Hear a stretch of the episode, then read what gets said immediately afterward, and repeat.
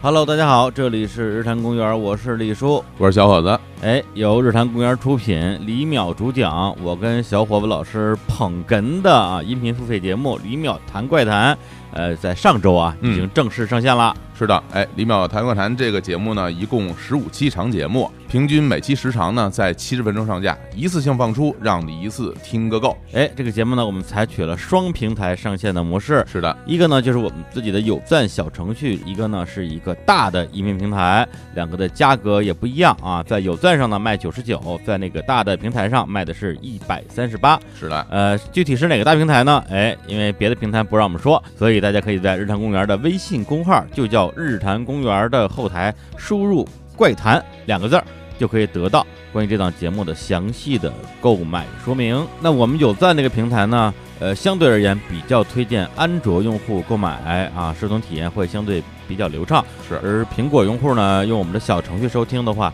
有可能会遇到一些卡顿啊、熄屏的问题。当然也可以用打开 s a s r i 浏览器来解决啊，当然也可以啊选择那个大平台去收听，价格会高一点，但是体验会更佳。哎，我们这个李淼谈怪谈这个节目啊，上线一周以来啊，销售异常火爆啊。对，然后这个怎么大家都说啊赶紧买，再不买就买不着了啊，售罄了。哎， 哎，不是，这也能售罄啊？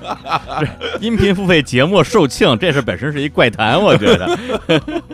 显示已卖光什么的， 这当然这这是胡话了，哎，但是哎节目本身真的十分精彩，我敢这个向大家保证，而且很多听众啊像还问呢，说这节目吓不吓人啊，是吧？我会不会不敢听啊？我在这儿呢，内容方面不能透露，但是我可以给您一个小建议，哎，建议就是啊，白天听，哎，行，那大家赶紧啊，打开日坛公园的微信公号，回复“怪谈”两个字儿去购买和收听。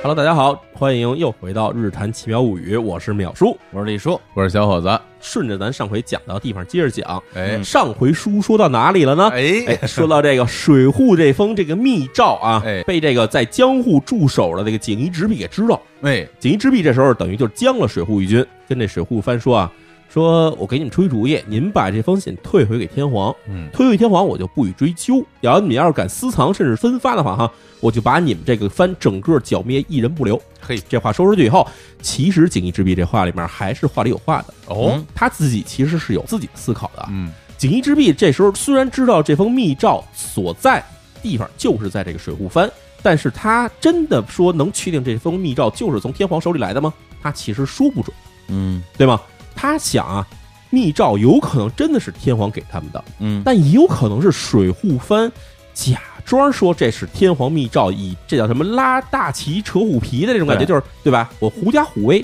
我说天皇给我密诏，其实可能他们自己转的。哦，假传圣旨，这样其实等于是锦衣直弼的这步棋，嗯说让你把水户藩的这封密诏退回给天皇。嗯假如这封信不是天皇写的，那水户藩就这封信退不回去啊，哦，对吧？天皇那边说，哎，对吧？我没这事儿，你怎么给我退回这封信了？这不是我写的啊。等于水户藩要真的是这是水户藩闹的玩儿的猫腻的话啊，他自己其实是做辣的，嘿，哦，所以可以说锦衣之弼这人心思算是很有权谋啊。哦是个狠人。是个狠人。然后这时候水户藩呢也很矛盾，为什么哈？水户藩自从他们开始说准备要反对锦衣之弊之后呢，藩里呢发生了一些这个变革。嗯，第一就是什么呢？就是这个是我们之前说水户藩藩主对吧？德川齐昭，对，然后加上自己的亲儿子德川庆喜，老是他们俩。然后还有他儿子叫德川庆笃，这仨人哈。嗯，德川齐昭等于是被这个锦衣之弊强行勒令隐居了，对，这样德川庆笃等于就是等于接替他爸当了水户藩藩主了。哦，然后这个德川庆喜，也就是一桥庆喜啊，是过继给了这个一桥家，结果呢也被要求隐居，嗯，所以等于这一下哈，这个水户藩里面等于就是两个大支柱，就感觉一下被被推倒了。嗯，上来德川庆笃呢，他说实在话，他接着毕竟他是一个新主新立的当主啊，这样他就觉得他自己服不了人，嗯，而且水户藩自己里面人啊也是不服。一边觉得呢，说咱们可能，毕竟咱们都是德川家的这个一家的人，嗯，咱们还是得听将军的。但是转过头来一看，说现在这将军啊，说话不怎么管用，嗯，好像这天下大权全在这锦衣直弼的手里头对，啊，对吧？那这样肯定就以前我们中国有一句词叫“清君侧”，哎嗯，那我得把这个皇上身边的这个奸臣给杀了，把我们德川家天下夺回来。嗯对这是一派人。另外一派人是什么呢？另外一派人其实就算是可能有点服了，嗯觉得对吧？哎呀，这个锦衣直弼现在如日中天，对吧？幕府大佬说杀谁杀谁，说让谁隐居谁就隐居。那我们现在要是接着闹下去，那再要把这个现在这个新福让新的小藩主嗯德川庆笃也给弄下去了的话，那咱们水户藩怎么办呀？嗯，没对吧有就是没有靠山了，没靠山了，对对啊对，万一要真的锦衣直弼急眼了。哎，给咱水户这边咣咣咣咣一打，咱水户不就完了吗？其实啊，在嗯呃反正看中国的那些历史里边儿，有所谓的这些这个家臣，哎，大家其实啊各怀鬼胎，对就是各想各的道儿，对就是说实在的，就是我，比如我这老大，我可以依靠。那我就依靠你是吧？嗯如果我你这依靠不了，我也得考虑考虑我自己未来的生活怎么办啊？而且对跟吧嗯中国的这个古代封建时候不一样，你看，这当时咱们说这曹操打东吴的时候，哎哎东吴说这主战还是主降和，哎，有很多是主主降的，哎，是主吧降，然后哎最后这个孙权嘎叽一掏剑，哐一砍这个桌角，嗯对吧？曹操这孙子要把我媳妇儿拿走，你们、对吧？你们谁愿意出媳妇儿，你们谁去？哎谁要是主降，你你下场就如他这个桌子，哎，对，哎反正就是当时的情况是什么呢？就是中国的情况啊，就是假如说这曹操真把孙权打了以后，那嗯可能还是得用孙权手下这帮谋臣、这帮嗯将领。所以呢，这帮将领其实啊，跟谁其实没有太大区别。哎，但是，但是啊，日本不一样，嗯日本的这种大部分的这种武士啊，其实效忠对象都是自己的头儿。对，就是自己的这个当地的藩主，比如水户藩的武士，那效忠的就是水户藩的藩主。然后在历史上也有很多次这种情况，就是假如这个藩主犯了罪或者出了事儿，结果让这个幕府给逮了，给杀了，嗯那么他底下这些武士什么处置呢？全部革职为民，对，就是你直接饭碗就没了。哦然后再你你们家在以后永远不是武士了，就是除非你能找到说哪个藩愿意接收你，对吧？嗯你去人家那边混口饭吃找一。新的单位接收哦啊，但是说实话，当时到了江户中后期的时候，嗯这武士阶层已经就基本就炸了窝了，哎，哪儿哪儿都是武士阶层，这很多藩都养不起武士了。对对，你再对来新人，没有你这口饭吃了。是所以当时呢，你可以理解到这个水户藩这帮人说愿意主和，说愿意向这个有一部分人啊说愿意服软儿，原因啊其实就是为了自己这口饭吃，为自己着想。当时其实也为了这个藩里大量的武士阶层去着想的。对，或者说大家都是为了这个番好，哎，大家的最后的想法可能都不一样。对对哎，所以啊，这样呢，水户藩就发生了分裂，啊，嗯水户藩自己就分裂了。哪种形式的分裂呢？就是他的下层武士哈，嗯里面有很大部分下层武士，本来我就挣不了几个钱儿，这本来就从饭里领不了几个钱，哎，那我还不如反了呢。结果就一批这个下层武士啊，就从这个水户这地方就跑出去了，跑到几条街道主要的关口上，嗯，目的就是一个。假如水户藩真的把这封信从水户退回京都的话，他肯定要走这几条路，嗯，对吧？大概是两条路能够从水户直接到京都，那么他们就把这两条路死死把住，只要是有这看武士打扮的人来的话，就全拦住，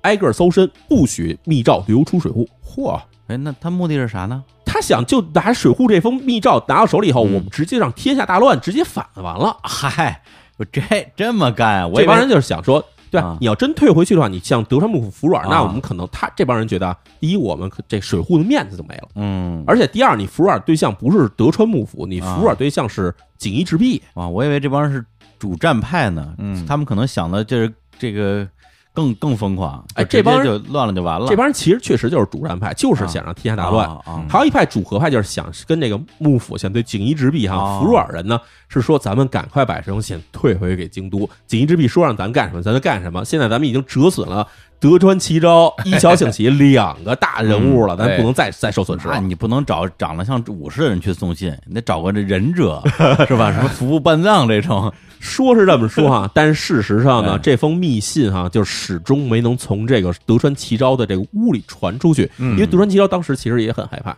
他知道这封信无论流到谁的手里，其实都是一种很可怕的结果。他自己还在那儿看着嗯呢，他说，他就把这个封信先是藏在哪儿 呢？先藏在这个水户德川家的这个祖庙里。呃对啊，，上次说了哎啊，，后来呢，藏到祖庙之后呢，发现也不保险，因为祖庙毕竟还是人多嘴杂嘛。有啊哎，他就自己亲自把这封信拿着跑到了山里面，就是德川家的一个这个山里面的一个这个小的庄园这个东西，嗯，他藏到那儿自己亲自看守，在那儿就待了起来。嘿搁搁保险柜里，我天，哎天天天怀里捂 着。我还以为是缝 自己裤�裆里呢，是吧？好嘞，嗯哎呦，突然觉得这大哥现在也也挺挺惨的，是啊，挺落魄的，对这，等于是被这个被锦衣直弼这步棋逼的嘛，等于是没地儿走嗯给给了。逼的，哎嗯，这时候锦衣直弼啊又出坏主意了，哎锦呦衣坏直弼啊说，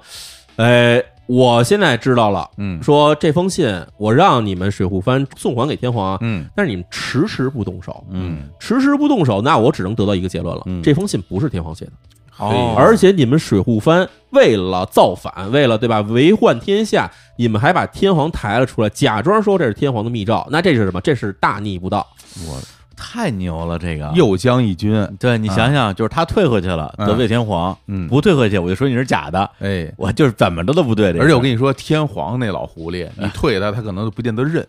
这话你说对了，其实我跟你说，啊。真要退位，天皇是绝对天皇不肯定让说什么没听说过 呀，这我我你看我我连字儿都不会写，我我没有，对啊，我这儿啥也没有，我不认识啊， 我这对对吧？你别找我呀。对呀、我天，对，自从这个锦衣直弼开始就认定了这封信就是水户藩自己编的以后，哎就马上开始了对于水户藩一系列在这个当时的日本整个国家之内哈，嗯所有倡导什么这个尊王，嗯对吧？要推翻幕府，甚至还有一些，比如说说我们这个要。强行攘夷，就是说，所有外国人我们都要一律清除出日本。嗯其实锦衣直弼这人，他自己的这政治立场是什么呢？嗯，他是第一，他要辅佐幕府，嗯那辅佐幕府其实也就辅佐他自己。对，嗯然后另一方面呢，他就是说他要开国，嗯，因为他毕竟已经签了这个日美修好通商条约了可，以对他一定要坚持开国下去。所对以，所有跟他走反面的人，对吧？你坚持说我遵从国家的第一领导人是日本天皇，不是幕将军的人，还有是一部分说我们要推翻幕府的人，嗯以及说我们要强行攘夷，把所有洋人全杀掉这种人，嗯这些人都变成了政敌。你这么说，他树敌太多了，因为他是开国攘夷派，对所以那些不开国攘夷的、嗯开国不攘夷的都是他的敌人，是， 这太复杂了，这个。但是呢，锦衣之弼毕竟他是幕府大佬，嗯而且当时德川幕府的这个势力嗯其实还是遍布全国的。嗯于是锦衣之弼下达了一道这个影响日本近代哈很多事件的一个，就是说是一个禁令或者是一一批逮捕令。哦，这咱们就讲到了一个历史事件，哎这历史事件叫什么呢？就叫做安政大狱。这哎呦太有名了，有名儿这哎个，，安政大狱的这个大狱哈，那我们经常说对吧？我大狱上来的，哎，这就是这这俩字儿。大狱， 门头沟大狱 啊，不是那儿，大狱是大牢啊，哎对牢狱的这个牢啊安政大狱哈，安是那个安全的哎安，政呢就是政治的政，安政是当时的年号。对，然后呢，这个大狱哈，大就是说这这很大嗯。为什么大狱？就是因为它其实波及到了非常多的人。他肯定先下手的人就是水户这边人嘛，对啊，水户这边就三个人嘛，对吧？德川齐昭，对吧？德川庆笃嗯，德川庆喜，这等于爷儿仨。啊，庆笃也给弄了，对你毕竟水户藩，我现在啊要弄的就是你水户藩擒嘛。贼先擒王，哎，对，这仨人呢，给的是什么处分呢？叫做永久谪居。永久谪居，永久谪居跟咱咱说的隐居又不一样了啊。哦，隐居就是说你退掉官职，你退掉自己身份，嗯然后你就等于是自己待着去了。嗯这谪居是什么意思？谪居就跟惊蛰一样啊， 就是蛰伏，啊，就是你要被禁闭了，哦，不让出门了，直接给你关起来了，禁足了，禁足哦永，而且还是永久谪居，就是说你这辈子别想出来了，那不是跟蹲牢一样了吗？就是关小黑屋了。但是因为毕竟你是贵族，哦，我给你关起来的话，我还得给你找个什么什么，对吧？找个什么东西给你弄一下。哎，但是现在呢，对吧？你在水户藩里，我也不用你到江户来了，你就跟家待着，嗯，对吧？你就天天不许出门，把这个屋门紧闭，不许跟人说话，永嗯久谪居。这仨是这么处理的。同时呢，还会处理一批这个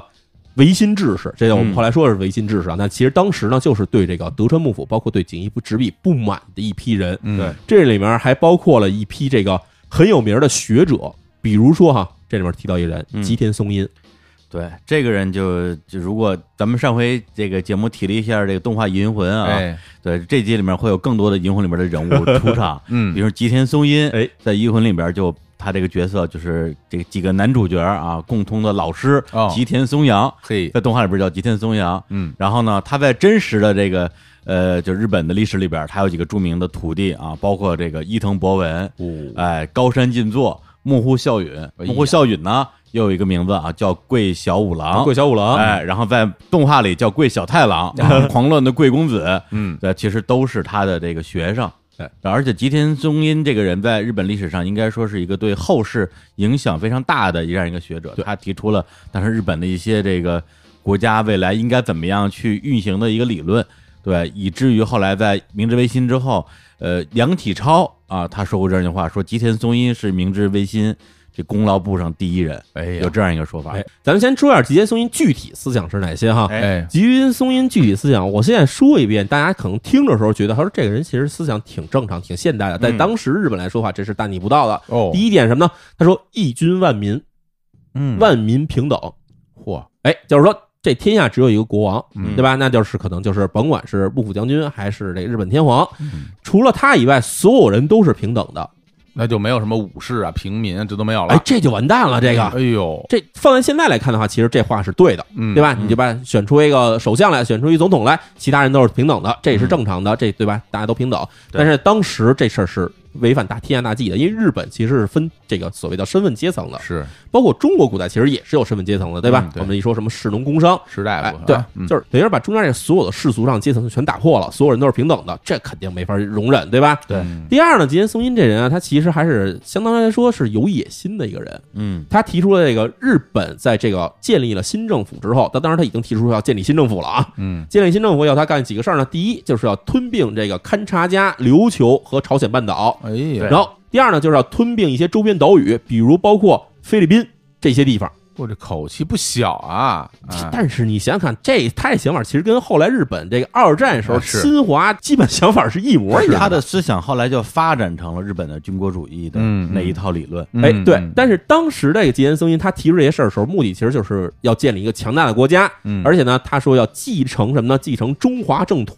嚯，就是把，就是他认为当时就包括其实前一段时间很多网上人家都在说啊，嗯这个满达子、满洲人，我们满族人嗯进了这中原以后，把这个明朝一灭，所以呢，中国就不再是中华了，中华正统已经被消灭了。中华正统在哪儿？中华正统在日本。哎呀，然后结果日本人就说：“对啊，我们才是中华正统。我们作为中华正嗯统，我们有一个权利是什么呢？就是我们应该去讨伐蛮夷。嗯，所以他们当时就把这个说对中国开战这个事情上升到了一什么程度？就是正统对蛮夷的开战是一种征服产生。哦哦就他们是中华正统，哎而这个这时候中国大陆因为是这个满洲人，对，满洲人是中国大陆是蛮夷，当时他们认为哦啊，哎所以他等于是在美化或者正当化自己的侵略行为。对对对对，所以我跟你说，每次有人提到什么是亚真中后无中国这事儿，我就特别生气。就是你这你要承认这句话，你就是在承认日本是中华，中国是蛮夷，日本对中国侵略是正当的，这是完全胡说八道，胡说八道，对吧？嗯然后咱接着说哈，但是呢，这个吉恩松阴呢，这人并没有说真正提出来说如何去武力进攻，他其实当时说的就是对吧？我们就等于用思想上去统一，同时呢，他还借鉴了中国的很多这种思想，其中有一个特有名儿的这人哈。吉恩松阴自己承认，就有两个中国人是他的老师，嗯一个呢是文天祥，哦还一个呢就是王阳明。哦，王阳明，哎他嗯，所以呢，其实就是刚才李叔说这个康有为、梁启超这俩人，其实这两个人后来我们知道，在这个民国时候，他们也倡导说这我们要复兴这个阳明学。嗯，包括实其实这个阳明学在民国时期其实也是算是挺有名儿的一个事儿。对蒋介石特别喜欢，哎梁启超、康有为两个人开始去翻译或者是去阅读一些这个当时吉田松阴留下的一些手稿，还有他的一些书籍，然后从这里面去挑选了一些这个跟阳明学有关的东西，然后就等于是重建了这个阳明学。哦，是这么一过程。嗯当然这个说远了哈。然后呢，这个吉田松阴当时被逮捕，被逮捕的原因其实也很简单，就是说这妖言惑众，嗯你带一班人，他你等于是教育了一帮人，说准备要推翻政府，是嗯对吧？而且这个吉田松阴活跃的地方，他还不是说我们之前说的什么水户啊这些地方，他活跃地方是在这个常州，就是现在的这所谓的山口这边，嗯哎，山口县当时其实叫长门，嗯长门长门国，也就是后来简称为常州这地方，在这地方被逮捕以后，其实有很多人去替他求情，啊哦但是锦衣直弼这人，他对吧不留情面，锦衣直弼说，对吧抓着的这种乱臣贼子一律全杀，所以锦衣直弼就用这种方式哈、逮捕了一批这个当时所谓的就是怀有这个尊王攘夷之心的爱国志士，逮捕并嗯且对斩首或者是令他们切腹，这些人达到了一百多人，全全死了，等于对全给杀了。哦，而且他杀说说听起来一百多人不算多，但是他这一百多人全是当时日本的知识精英阶层，明白，嗯，所以他等于用这种方法是把他跟他思想不一样的人就全剪除掉了。哎对对对，就是斩斩断思想，哎对斩斩断你的思想源头，哎啊哎，那这样这这事情你知道，杀人这事儿不是说把人杀了以后头点地了这事儿就完了，哦，嗯对吧？吉田松阴这种人，他还有一帮学生。对，是，然后包括他杀了一批一批其他的这种各种地方的这种这个儒学家呀，嗯还有这些这个上层武士，都有自己的家臣，有自己的追随者。然后这些人就开始就慢慢聚集起来，这就我们后来说哈，以后嗯过了若干年以后，就成为了真正的日本明治维新的一批中心核心人物。很多人都是当时被杀那批人的学生哦或者是亲友。哎，就这样呢，等于锦衣直弼是用那种高压的方式，就开始在国内去清除这种异己，同时他对水户藩这边，我们之前说他把这个水户藩这仨人全给处理了，这爷儿仨仨人处理了，嗯，但是密诏还没处理呢，哎，对啊，对吧？密诏怎么办呢？这时候这个锦衣直弼啊，就开始又开始对水户藩施压。就锦衣直弼说，假如说在下个月之前你们这个密诏不能退回给天皇，嗯那么我们。我现在不是罢免了你们的藩主了吗？嗯对吧？你们的这个老藩主不都拥有谪谪居了吗？哦，不管这些，我到时候该发兵打你们还是打你们。哦嗯这样水户藩底下人真害怕了，对吧？就是我们都已经以为处理完了就完了，哎还得处理，那怎么办呢？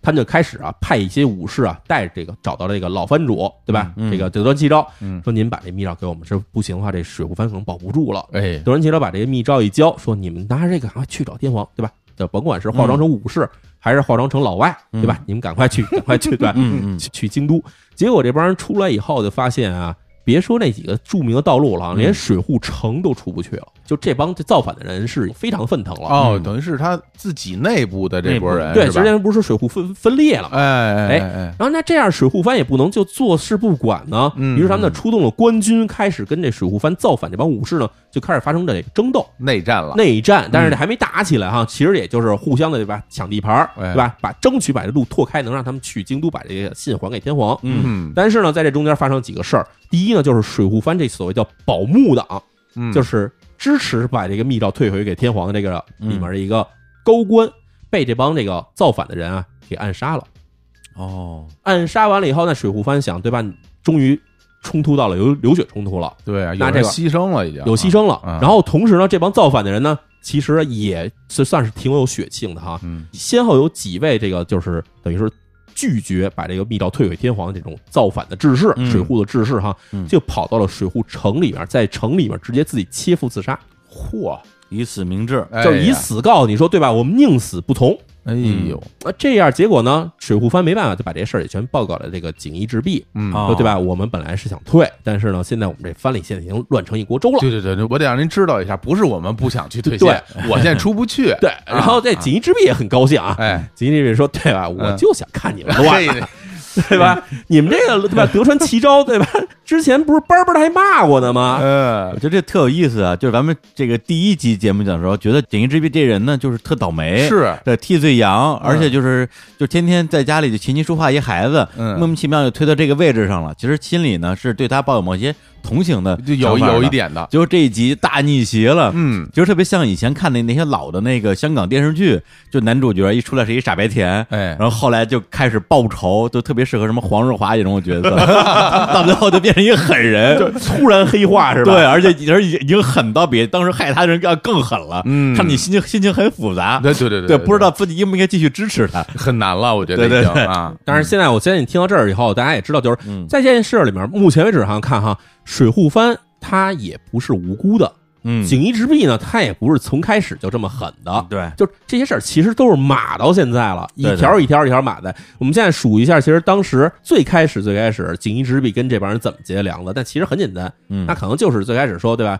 有几个事儿，一个是将军到底立哪边儿，嗯，对，对吧？还有就是这个对吧？签这个条约，谁都不愿意签，将军也不签，是天皇也不签，锦衣之弼最后逼得没办法，自己给签了。签完了以后，德川吉昭就上来找茬来，对是。他那个嘴啊，挺欠 的，啊是吧？对吧？还带着他那个松平家那那对啊那傻小子，哎，对，这好哥们儿带着儿子，带着好哥们儿，对啊进来就骂，骂完就哦走。对啊， 还说你给我出去，你就不配在我面前什么的啊。当年你还跟我这班班儿，你还骂我，还不让我跟你面对面说话，让我跑到楼 这个廊下哈，嗯对对对，走廊里给你回话，是，对对吧？？今儿今儿今儿怎么了？对吧？德川对吧？齐，我对怎么感觉景逸这边就是你呀？瞧你这得意的样子，哎呀，这个个对吧？德川大人怎么了呀？对吧？嗯嗯嗯你们家怎么回事儿？怎么连个信都送不出去了呢？哎呦，太坏了，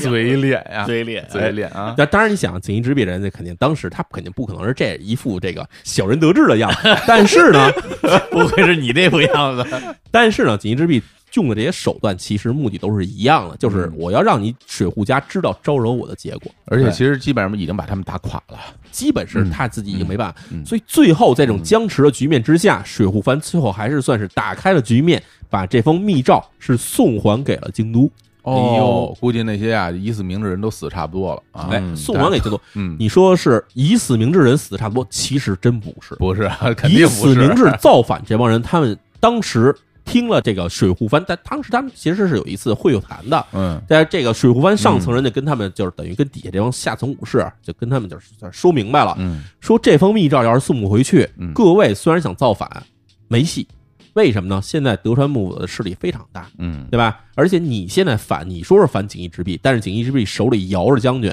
摇着大奥，对，嗯整个幕府都是他的。你说造他的反，其实你就是造德川家的反。德川家反德川家，德川人不打德川人啊，哎呀，对吧？嘿嗯对吧？所以当时这个水户藩上层人其实就算是把下层人给说服了，就是说，嗯对吧？从现在开始，假如你们要再闹，那我们就不认为说你们是要跟锦衣直弼闹，而是要跟我们水户藩闹。那这样的话，哦我们只能从藩里面把你们给你们肃清掉，那咱们就不是一家人。咱们就不是一家人了，嗯对吧？给我们一个面子，让我们去把这封信送回去，咱们还算好兄弟。要是不给这面子，那么后面的事儿别怪我们，哎呀，做不成兄弟了，做不成兄弟了。然后，所以水户藩这帮人啊，就是下层武士啊，其实就算是说表面上为了让这水户藩能延续下去，让这个让水户藩上层把这封信送还给了京都，送还给了天皇，但是下层的这帮人他们心里其实是不服的那。那那当然了，而且随后马上就来了这个安政大狱的这各种砍头杀头，是那这帮人他们心里就会更加生气，对吧？嗯说我们怎么能让这天下横游着这个锦衣之弊一个人横行霸道，对他成天下人了，对吧？他他比任何人都有权势。对嗯在德川幕府这么多年以来，两百多年的这个历史里面，从来没有一个人说敢说不顾这个将军的旨意，自己独断专行，而且把天下的各藩的这些这个所谓的精英的人全拿出来杀了，这种事儿从来没有过一。个外星人。还真是，还是一外星人。嗯对，你说德川家康狠不狠？德川家康都没干过这种事儿，还真是。而且德川家康这向来说是以德服人嘛，对吧？那他姓德川嘛，嗯以德服人， 对，所以他们的心里还是就能会忍就觉得说，这个锦衣之弊这人啊，不除不行，弄死他一定要弄死他。所以这帮人就开始啊，进入了一个潜伏期，哦，潜伏期了，说咱们找机会把锦衣之弊杀了吧。嘿，哎，我稍微关心一下那封信，哎送到京都之后，然后呢？哎，这王信后来就不知道不知所终了啊，啊，就啊，没有下文了。这就是天皇那边 估计可能就是说，这什么玩意儿啊？ 这什么玩意儿啊？ 口音都变了，京都人的口音肯定跟这个京都不一哦对样。对对，京都口音啊，京都对，京都就相当于以前我们这个故都洛阳嘛，对吧？哎对吧 去京都叫上洛呀，上洛对啊， 上洛 就是洛阳嘛，那就是洛阳对啊。啊。这皇上看，那什么玩意儿啊？咱少了吧，这弄这弄啥来 着？这能上来，这烧烧烧了。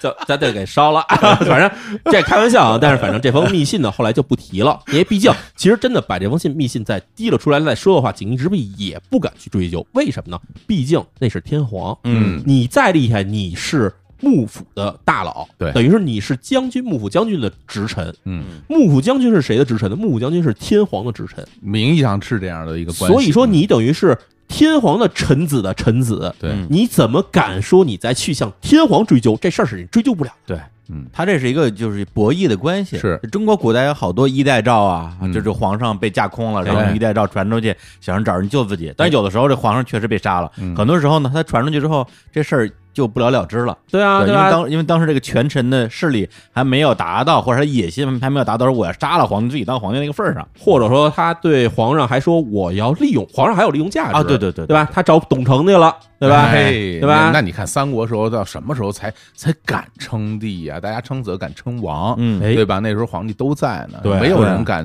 拔这个头，就说所有这皇帝是让我推翻的，那你一一试对啊永远是臭名了。你看汉献帝发了多少个衣带诏，哎对啊，啊没有一次成功的，对啊但是他也没死。呃，就是对啊啊，然后呃，曹操找汉献帝去了，对吧？呃，董承造反，陛下知否？哎，呃，汉献帝哆哆嗦嗦说：“董卓不是死了吗公主，？” 然后曹操说：“ 耳朵不好， 难说的是董承。”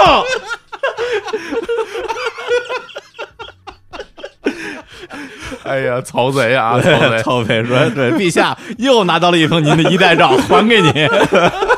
说又让你给接住了。 能咋整的？ 闹啥嘞？哎，那地儿是在河南吗？呃，是的呀，这都 河南啊，许昌啊，这回真河南啊许了，昌啊不是一直都在河南，那时候那时候都在就没出去过。许都，许都。对啊 皇上一直都在那边。对啊， 人人看上面怎么又有刘备啊？ 这刘备这小子不弄不行了。刘备说：“算了，咱还是走吧。刘备，我就是一卖鞋的，这跟我没关 系。好好说，接着对，好好我说哎不认字儿啊，对是接着说。 所以咱们呢说啊，这个嗯，锦衣之弊其实对这封密诏的这个追查哈、嗯其实也就是一个由头，行，嗯等于是他明明他知道哈这事儿是天皇惹的，嗯，而且天皇很有可能不只是招惹了这水户藩一家，嗯但是在他面前，你想想，你要放在锦衣之弊的角度上来看的话，他面前最大敌人是谁？那其实就是旧有的德川家势力，嗯，因为在幕府大佬的眼里，那其他各藩那种小藩，什么什么，我们之前说的，嗯对吧？旁姓各家，他样大名，对吧？嗯这些人不算什么有势力的人，嗯真正势力是在哪儿？就在幕府，谁掌握了幕府的势力，谁就掌握了天下。那幕府里面谁跟他夺权？大奥不跟他夺权，嗯大奥当时其实最开始是支持锦衣之弊，但对他我们其实看一些大合剧，知道后期的时候，其实大奥这个赌姬这些人，其实跟这个锦衣之弊也是有了对立，但是还没到对立到说直接分开阵营的程度。嗯而在这个幕府里面，真正跟他有阵营上对立的人，就是德川齐昭，就是松平庆永，就是什么御三家、御三清他们哎啊这，边哎然的，后加上这他们的儿子一桥庆喜，就这就这几个人跟他有对对立关系，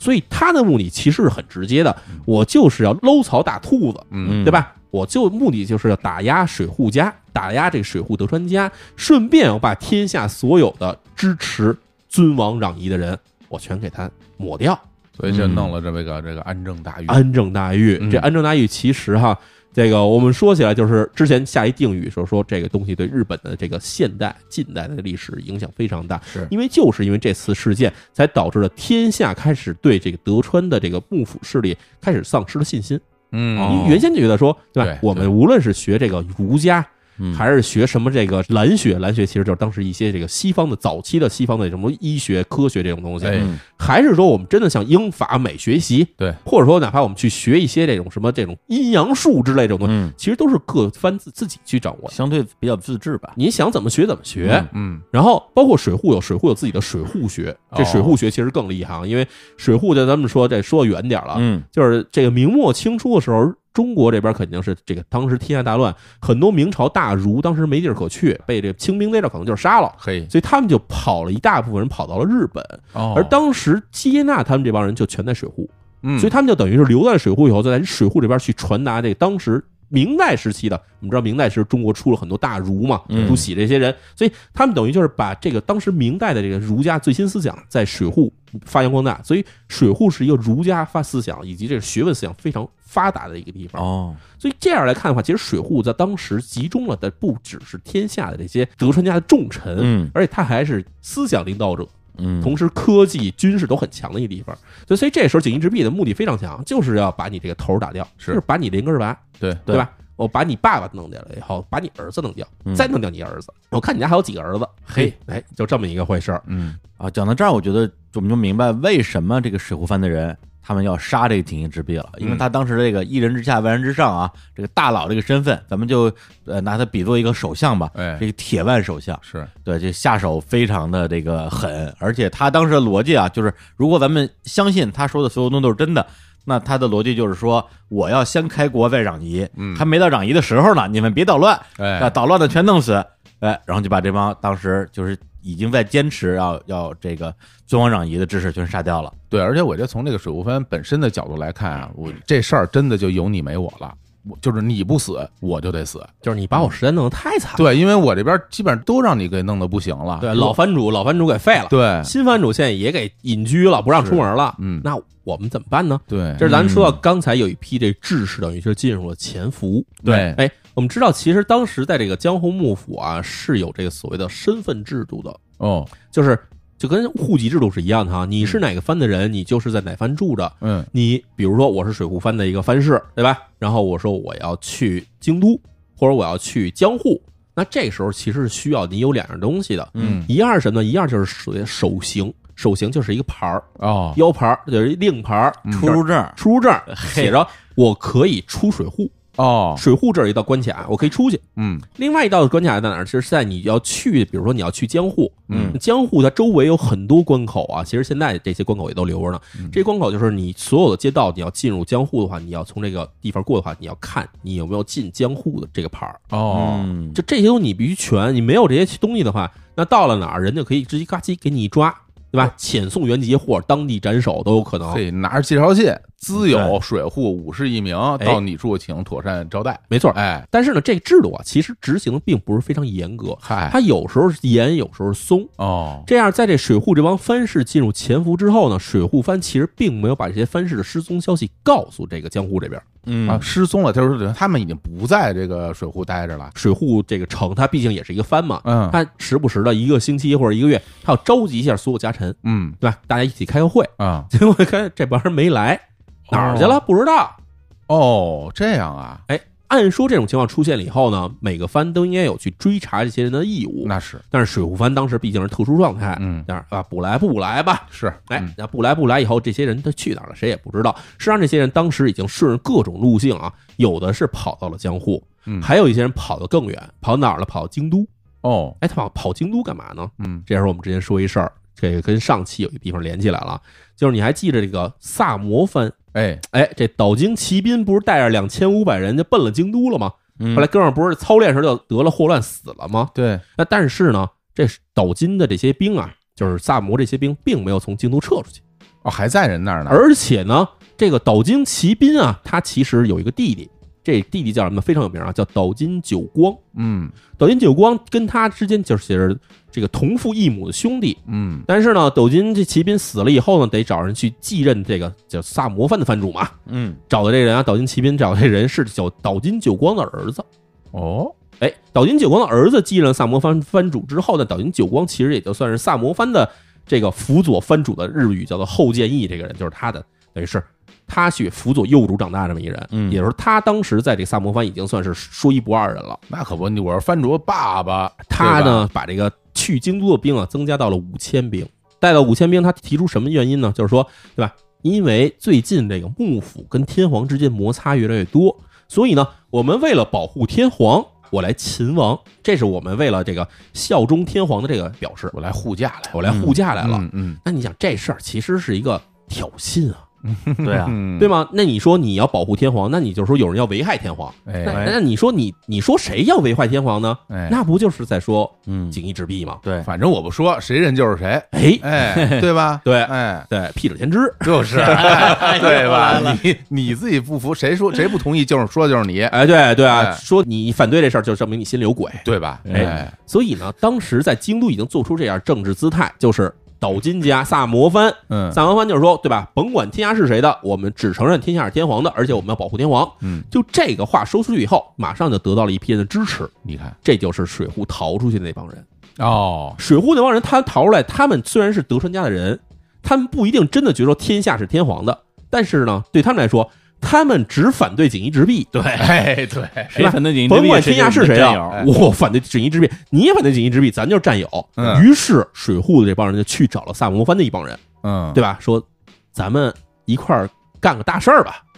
哎呀，这个萨摩藩这帮人啊，嗯说实在的，就是我听他们之前这些这些做法，包括嗯他们现在这个假装秦王，实际上他那儿不就想捞点好处的那那个用意啊你说的对，啊，这个萨摩藩来这个京都，其实就是要捞好处捞，好处嘛，而且啊捞的不是普通的好处，捞的是什么？捞的是政治上的面子。对对吧嗯？别的天下的人都被这锦衣之弊压成那样，嗯我们五千兵进了京都，嗯证明天下我们还能撑得住。嗯哎，所以水户藩这边找到萨摩藩人说：“咱们一块儿天下干个大事儿吧。”哎萨摩藩这帮孩子，你知道这脑子都发热呀， 对吧？好啊，好啊，来来来，说实在话，萨摩其实在中国的这个地区上来分析的话，其实就相当于这个西南地区的人了，嗯，对吧？而且性格上也像，就是他们其实非常能打，是打仗对非常厉害，而喝酒也很烈，非非常非常厉害，而且这话呢，一般人也听不太懂。嗯哎，对，反正有点像中国西南地区的这种性格哈，正所以他们呢，当时一听说这事哎儿，说行，没问题，跟你们干。干嗯干嗯这这帮人一帮小伙子哈，嗯这个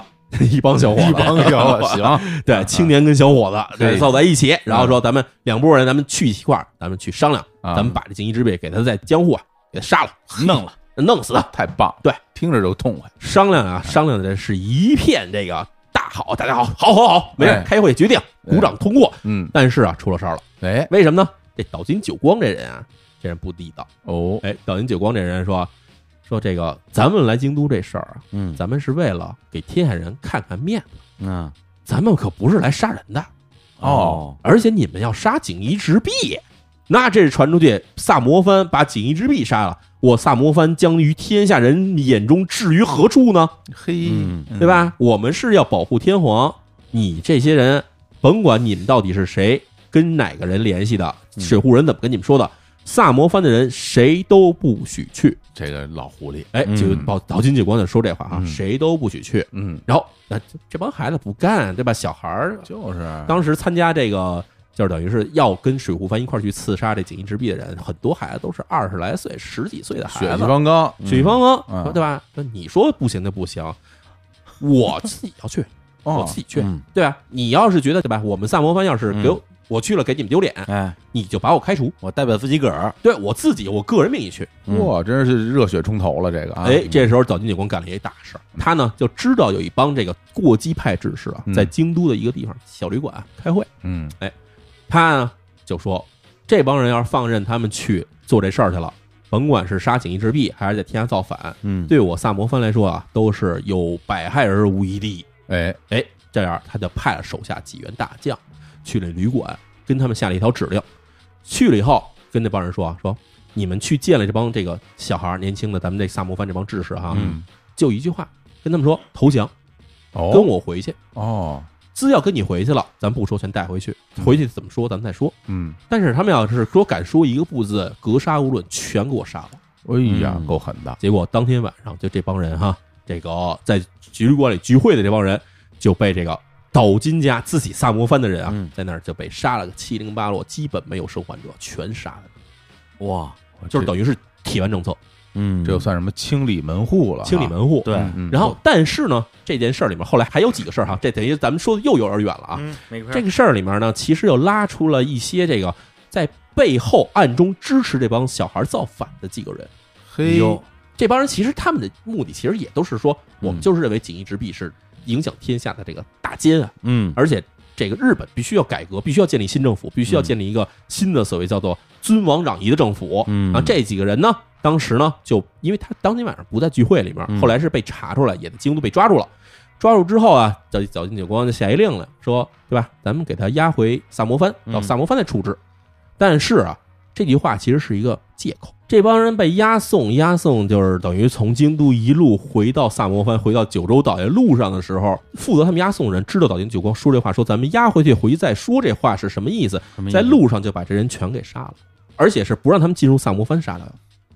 哇，这事儿办的，咱们说倒是真干净有几个人是杀了的，有几个人是直接推进海里给淹死的。啊，，就是是说，反正不留活口，一句话不留。嗯，而且这被杀人里面有几个人还跟萨摩藩大佬西乡隆盛是朋友，说要押回萨摩藩路上，说咱们回藩再处置，再另行处置，但是根本没有处置，轮不到处置了，直接在外面就杀了。在这个政治斗争中多残酷啊！哈，对对对就当时的其实一个很重要的手段，就是让你闭嘴的方式，就是把你砍了。对啊，就是那叫那话怎么说？死人不会说话，哎，对吧？而且你看，像他这个岛津这这老大，他来管着自己这些人，其实他也是，就这些人如果出去做犯了事儿，那人家追究的是我们萨摩藩的责任。嗯这些人已经失控了，我已经管不了他们了，所以那我那怎么办呢？对，那我只能把他们都除掉了。就是对与其留着他们在这儿不受控制的行动的对，话，就有有很多后患，是吧？就我还不如就让他们直接全闭嘴就，干的完了彻底是吧？哎哇这对真的残酷。嗯嗯对，就是以前看一些黑帮电影，手底下小弟不听话，嗯，就找个人把他清理门户了嘛。是什么？拿个麻袋一装，放个石头扔海里呃。对啊，你不能给组织惹事儿啊，嗯，哎 呀，都都一样哎的。呦，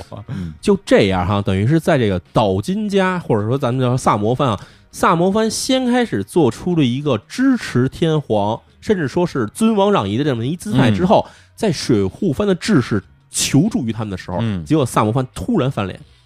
而且这事儿没通知任何哦水户藩的人，只是在萨摩藩内部人说说谁都不许参加。嗯然后这样一来，其实呢，就等于是无形之中让水户藩这边的这个帮助他们势力嗯一下就少了一大派人。那对是，本来他们最开始计划的时候，咱们可以凑个三四十人，三四十人去行刺一个这个幕府大佬这事儿，其实啊，这算是比较有有把握的，哦，因为为幕府大佬一般出巡的时候，身边带的护卫呢有个十几人到二十人样子，你兵力超过他一倍，嗯这样你才能打他呀，是嗯对吧？你才能说得到成功。但是没想到呢，萨摩藩这边等于是算退了，而且水户藩这边是完全不知道说萨摩藩人怎么突然都不来了，不是不来了，都让人杀了 都，死了，哎都不知都已经死了。啊，那这样呢，其实萨摩藩只有一个人跟着水户藩这帮人回到了江户，哎，这个人他怎么怎么就漏网了这是一小孩儿，这真是一小孩儿，啊就是他首先他没参加这个聚会。啊第？二呢，他其实一直就是觉得说啊，我就是要为国捐躯，这条命死了也不亏。你可以理解为非常标准的一个什么武士道精神这么一孩子。嗯热血青年哎，，这人的名字叫有村坚清，嗯，所以就最后最后去实施这些刺杀的人里面，其实只有一个是萨摩藩的人，剩下全是水户藩的人。哎，就这样，咱们讲到说，中间其实这个安政大狱是在一八五九年发生的，嗯那么转过年来到了一八六零年的这个三月份哈，到了一八六零年的三月二十四号，那这一天其实就是我们故事的最终的一个结局的这个发生的这个时间了。哎哎呀呦，，就是我们最开始说这个动手那天，动手这一天哎，这一天其实从当天的这个午夜到凌晨期间啊，这当天东京是下了鹅毛大雪。三月底啊，那时候其实还挺冷的，就是说实话，其实三月底这么多年我在东京，其实是很少见东京下特别大的雪的。是一般会下雨，嗯它这个雪呢，到了当天天要亮的时候呢，已经开始渐渐的小了，哦，但还是在飘着，哎而地上有厚厚的积雪。嘿，而又恰好赶上是什么呢？这一天啊是农历，就是日本其实古代是过农历的啊，哎，对，农历的三月三号。嗯，三月三是什么日子呢？三月三是日本古代的那个就是所谓七五三的这个儿童节。七五三节，对，七五三节，呃这是七月七、五月五、三月三。嗯这三月三就是当时的儿童节这一天。这一天的这个习惯是什么呢？就是很多人要在街上去进行这个所谓的花车游行，而且在三月三这一天啊，还有一要求是什么呢？就是所有住在各藩的这个藩主哈，要在之前准备好了，说要先进到江户，然后在这一天的时候呢，去这到这江户城里面去觐见这个将军，哦，因为这是要求好，就是经常就是它有一个周期性的，嗯，对吧？我要你甭管你多远，你要来这儿来来这城里面来觐见我，哎，嗯，哎，你说这个这个古时候人类的智慧啊，很多国家都很像。嗯，你看，像其实中国也有这种，对啊，就是你各个地方人定期来朝见我一下，哎是吧？来，用意是什么呀？嗯，其实你们来回路上特费时间，对花好多钱，对然后你就没有精力造反，就是我消耗你，嗯我就消耗你，动不动我就让你到我这儿来，然后来这儿一一来一回仨月是吧？然后你还得还得紧巴巴，这花不少钱呢，这嗯对个啊路上这这补给什么的这那的，你没有时间干别的。哎，然后你看那个哪儿，我前两天看一凡尔赛宫的一个一个纪录片儿，哎里边那凡尔赛宫那那路易啊，啊路易他就把这 路易啊把这些各各地儿的这这些贵族啊，十三的都啊，都给我弄到哎凡尔赛宫来，哎跟我这儿玩儿啊，吃玩儿喝呀，哎，就是让你们没有精神造反，就是消耗你们。消耗你们，而且就是大当家时智慧是一样的哈。而且当时这江户幕府啊，嗯它是消耗的分儿啊，就就损多了。哦，就是咱说点题外话嗯哈，比如说咱知道名古屋城，嗯名古屋城怎么建立的？名古屋城当时德川家康说准备把这儿子扶正啊，嗯德川秀忠说准备啊扶正成为这个将军，但是呢得给他盖一城，啊他没当上这个将军之前，先给他盖一城。哎，哎，这时候呢，就开始说咱们啊，在这个织田信长，嗯这个原先在这不是名古屋城嘛，嗯在这那古野城，嗯发音是一模一样，都叫那国呀。拿过呀，哎，说咱在这个城附近哈，咱们盖一个新城，哦目的呢是在这个日本中部哈有一个能够对吧四通八达控制一大片地区的这么一城堡。嘿，啊，这城呢就说起名叫名古屋城，谁盖呢？嗯所有大名你们自己出钱，你们来公募，嗯你们来 捐款啊，嘿捐的多的我高兴，捐的少的对吧？我给一白眼儿，哎，就这样去让他们盖城，就是嗯要消耗他们。对，最后盖这城那是日本著名的这个嗯大城大将军、大建筑师嗯加藤清正，来，加藤清正，哎嗯加藤清正盖了俩城，一盖个名古屋，一盖个熊本，盖城之王特别厉害，哎特别厉 害，而且号称自己是踩在石头上 指挥人盖城。加藤清正，咱们先不说这个，还有一种方法，其实我们刚才其实想提啊，其实也很麻烦是什么呢？就是在这个天下建立以后，其实是各地分封的各种贵族嘛，对对吧？大名对嗯大吧？名分封了各种这个军事力量。嗯，这个德川幕府他非常损哈，嗯，他会时不时的给你调换一下。啊哎，比如说对吧？今儿小伙子，小伙子你住亚运村，哎对，李叔呢住这个。住哪儿来着？住这咱石佛营吧。对，石佛营，我为什么住石佛营你？看行嗯你就住石佛营。哎，过两天我看你们俩日子过挺舒服的哈。啊哎嗯这个小伙子李叔，你们俩啊换房啊，轮岗，轮岗，哎哎，你把你们家东西全搬到他们家去，然后他再把他们家东西全搬到你们家去。我的天你想这呀一折腾，这得多少钱啊？有没有那种就是日式搬家呀？ 帮我这个拍了照，一键式搬家一键搬家，而且嗯这种搬家还不是说就是就是一个人搬了就完了，嗯哎，你得把你所有家臣全带过去。我的天儿，你这边带着五千家臣，五千家臣的五千个家全要搬过去，哇，然后那边也要全搬过来，哎呀哎这钱全你们自己出。对然后为什么呢？就是我乐意，嗯，哎但这事儿我觉得也不是德川他们家发明的，嗯因为德川家康就是被派到对江户这个小破渔村 的，德川家康最开始就是被丰臣秀吉这么支过去的，对他觉得哎这招不错，这招不错哎他就学会了这一招，所以有各种招数啊。对，还有一些招数，比如说要求大明把自己家人，嗯或者比如你的儿子，或者你的媳妇儿，或者你全家，你不许住在你们这个老家了，哎对，嗯你全得给我搬到江户住着来。质子，哎，嗯这种其实也是非常多的这种事情，是所以这样这折腾来折腾去，其实目的就是消耗你们。对，然后这一天呢，这个三月三号，咱说回这件事儿来。哎，让这个些大明各地的藩主来去觐见将军，其实一方面是为了消耗你们，另一方面呢，其实也是为了显示将军在天下的威望，对嗯对吧？我在这儿待着，下着大雪，你们都得哼悠哼悠来见我来，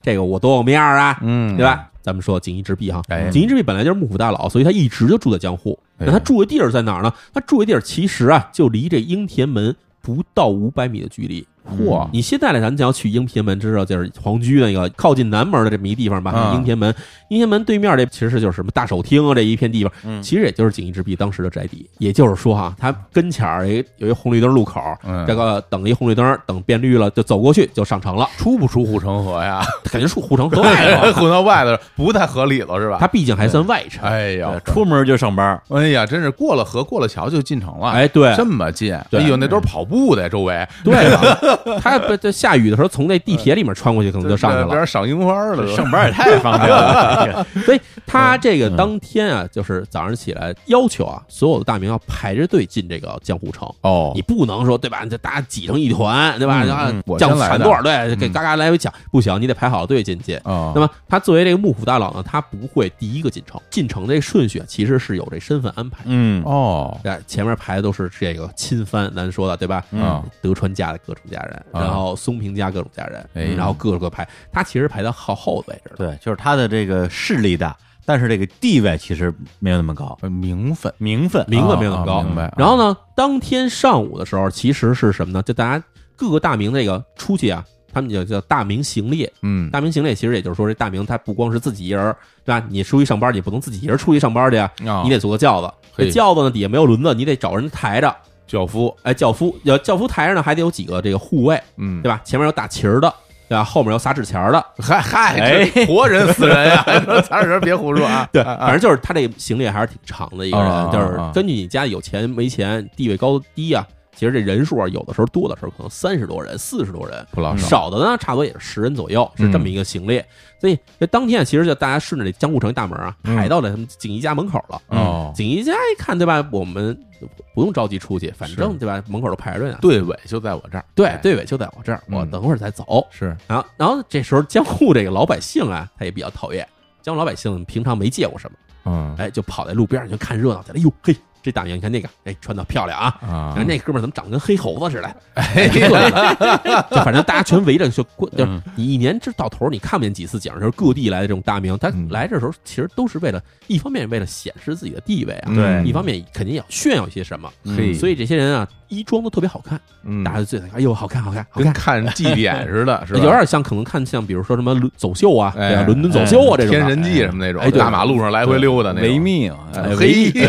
大明穿那样，维密内衣，带着大翅膀，我忽闪天， 我天，这大 雪地，三月底多冷啊，多家伙，又真好看，下着大雪穿着维密， 都是大老爷们 儿老爷们儿的维看密这，个，那就不是维多利亚的 秘密了，那是维克多的秘密。我天，来来来来来，来，所以呢，这个大家都在这围观着看的时候，嗯，这是路边儿聚起了越来越多的人，嗯哎，因为大家其实知道这个。去过东京玩的人知道哈，就是嗯其实就是现在所谓皇居，现在皇居其实就是以前江户城。 是这皇居的这个东侧面其实马路非常宽，当时其实也很宽，啊，而且呢，这这边其实就是隔着护城河啊，中间这些路上其实排的还是就是你要排这些队伍什么的，还是看起来还是很整齐的。是是是，然后又下大雪，这些人又又没法走，只能在那儿排队呢，所以大家聚的人越聚越多，越聚越多。然后这时候就有很多人就混迹其中，哦，就混在围观群众里，混在围观群众里面。而且还有一点什么呢？就是当时我们知道，这个日本其实是有身份制度，就是你你是武士阶层，你才能带刀，嗯，嗯对？吧？你不是武士阶层，你老百姓的话，你带刀你就是死罪。是对，那这帮人他们其实伪装是把自己伪装成老百姓，所以这帮人他们带刀全裹在自己的那个蓑衣里面。当天不是下大雪吗？全穿着蓑衣呢，这刀不是挂在腰上，全是裹在蓑衣里面，这么抱着戴相着，当于雨衣吧，其实就是雨衣，嗯就这么抱着戴着。其实谁也看不出来他是什么，戴一草帽，呃哎戴一斗笠帽，然后哦，穿一身这雨衣，在这儿站着看看。嗯，看，等着啊，等着，就等一个事儿，哎就等这锦衣之璧从他们家里出来。嘿，嗯锦衣之璧当天上午的时候啊，其实呢，他不光是当天上午，其实几天之前他已经得到了一些密报。哦，就是这密报是什么呢？密报里面说啊，说有一批从水户出来的这个浪人。浪人是什么意嗯思？浪人就是在水虽然是武士，但已经失掉了武士阶层身份的人。说有一批水户浪人啊，嗯，近日潜入江户，恐对大人行刺，哟万万小心都。知道了，哎，他们已经知道了。哦，锦衣之璧收到这封信之后，他其实马上干了一事儿，就是立刻命令说，让所有进入江户的人严格查他们的身牌儿，嗯，就所有没有腰牌儿的人都不许进来。哎，那这个其实是能有什么作用呢？我们知道，其实这个东京周围其实都是山地啊，哎，对吧？出去这一圈以后，很多都是山地，山地他们把这重要的隘口全给把住之后，这样这帮志士他们要想进东京的话，只有两种方法，一种方法就是趁他这个关口这个严查之前潜入。嗯，对还有一种方式呢，就是你从这山里面翻过来，哦当然这就很险了。这难，还有一种方法，但但还有最后一种方法，就是算不算太正规方法，嗯就是你混在有正规的手续的人的这队伍里面进来。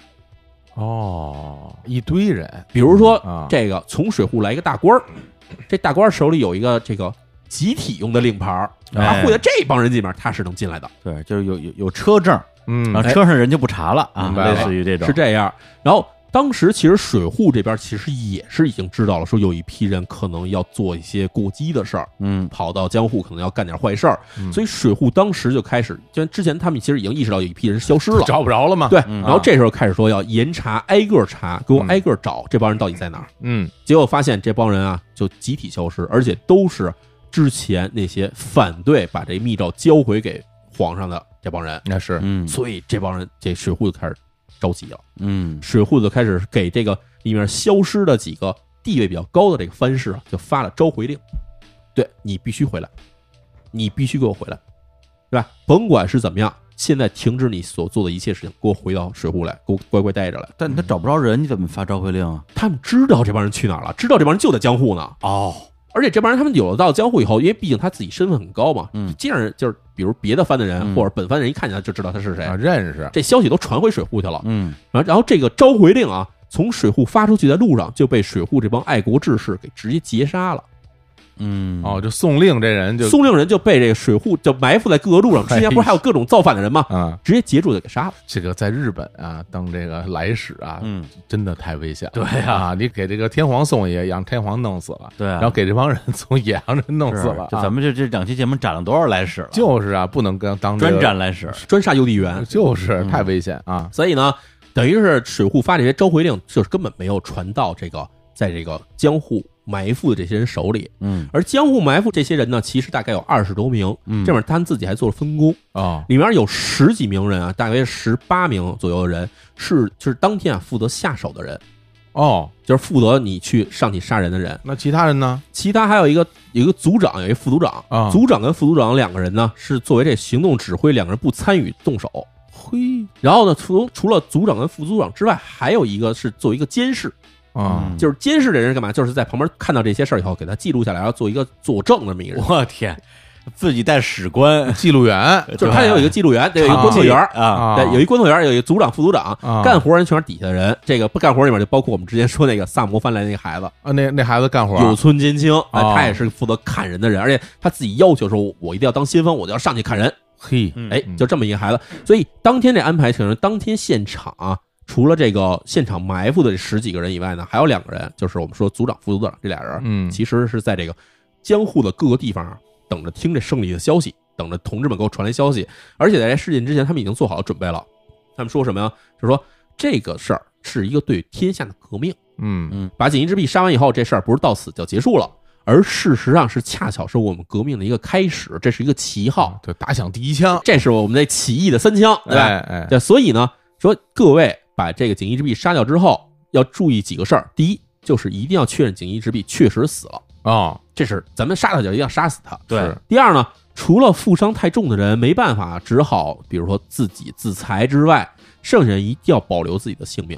留下自己的这所谓革命火种，咱等着下一次继续。那是本来就没多少人，一共是十几个人，嗯对啊，嗯所以当时已经做好这种决定，而且还想好了几个方向哈。嗯，假如说咱们这事儿成功了，哎，哎，假如说成功了以后，各自去分散逃跑，按照自己当时设计好路线哈，十几个人按照四五条路线分散逃跑，这样防止被抓住。哎嗯然而逃跑成功以后，第一件事儿先跑出江户，嗯，然后呢，别往水户跑，因为咱往水户跑的话，回去以后会给水户藩带来一些麻烦。啊哦而我们要往京都和萨摩藩跑，哦，因为萨摩藩是我们的同志，他当时人家还觉得啊， 萨摩藩是帮助我们的哎人，这是一种这个方法。假如说行刺失败，哎行刺失败的话，我们每个人都要咬死了说自己是跟水户藩没有关系的人，哦，防止牵连我们的水户藩。说自己是锦衣之弊啊，不行，自己杀自 己，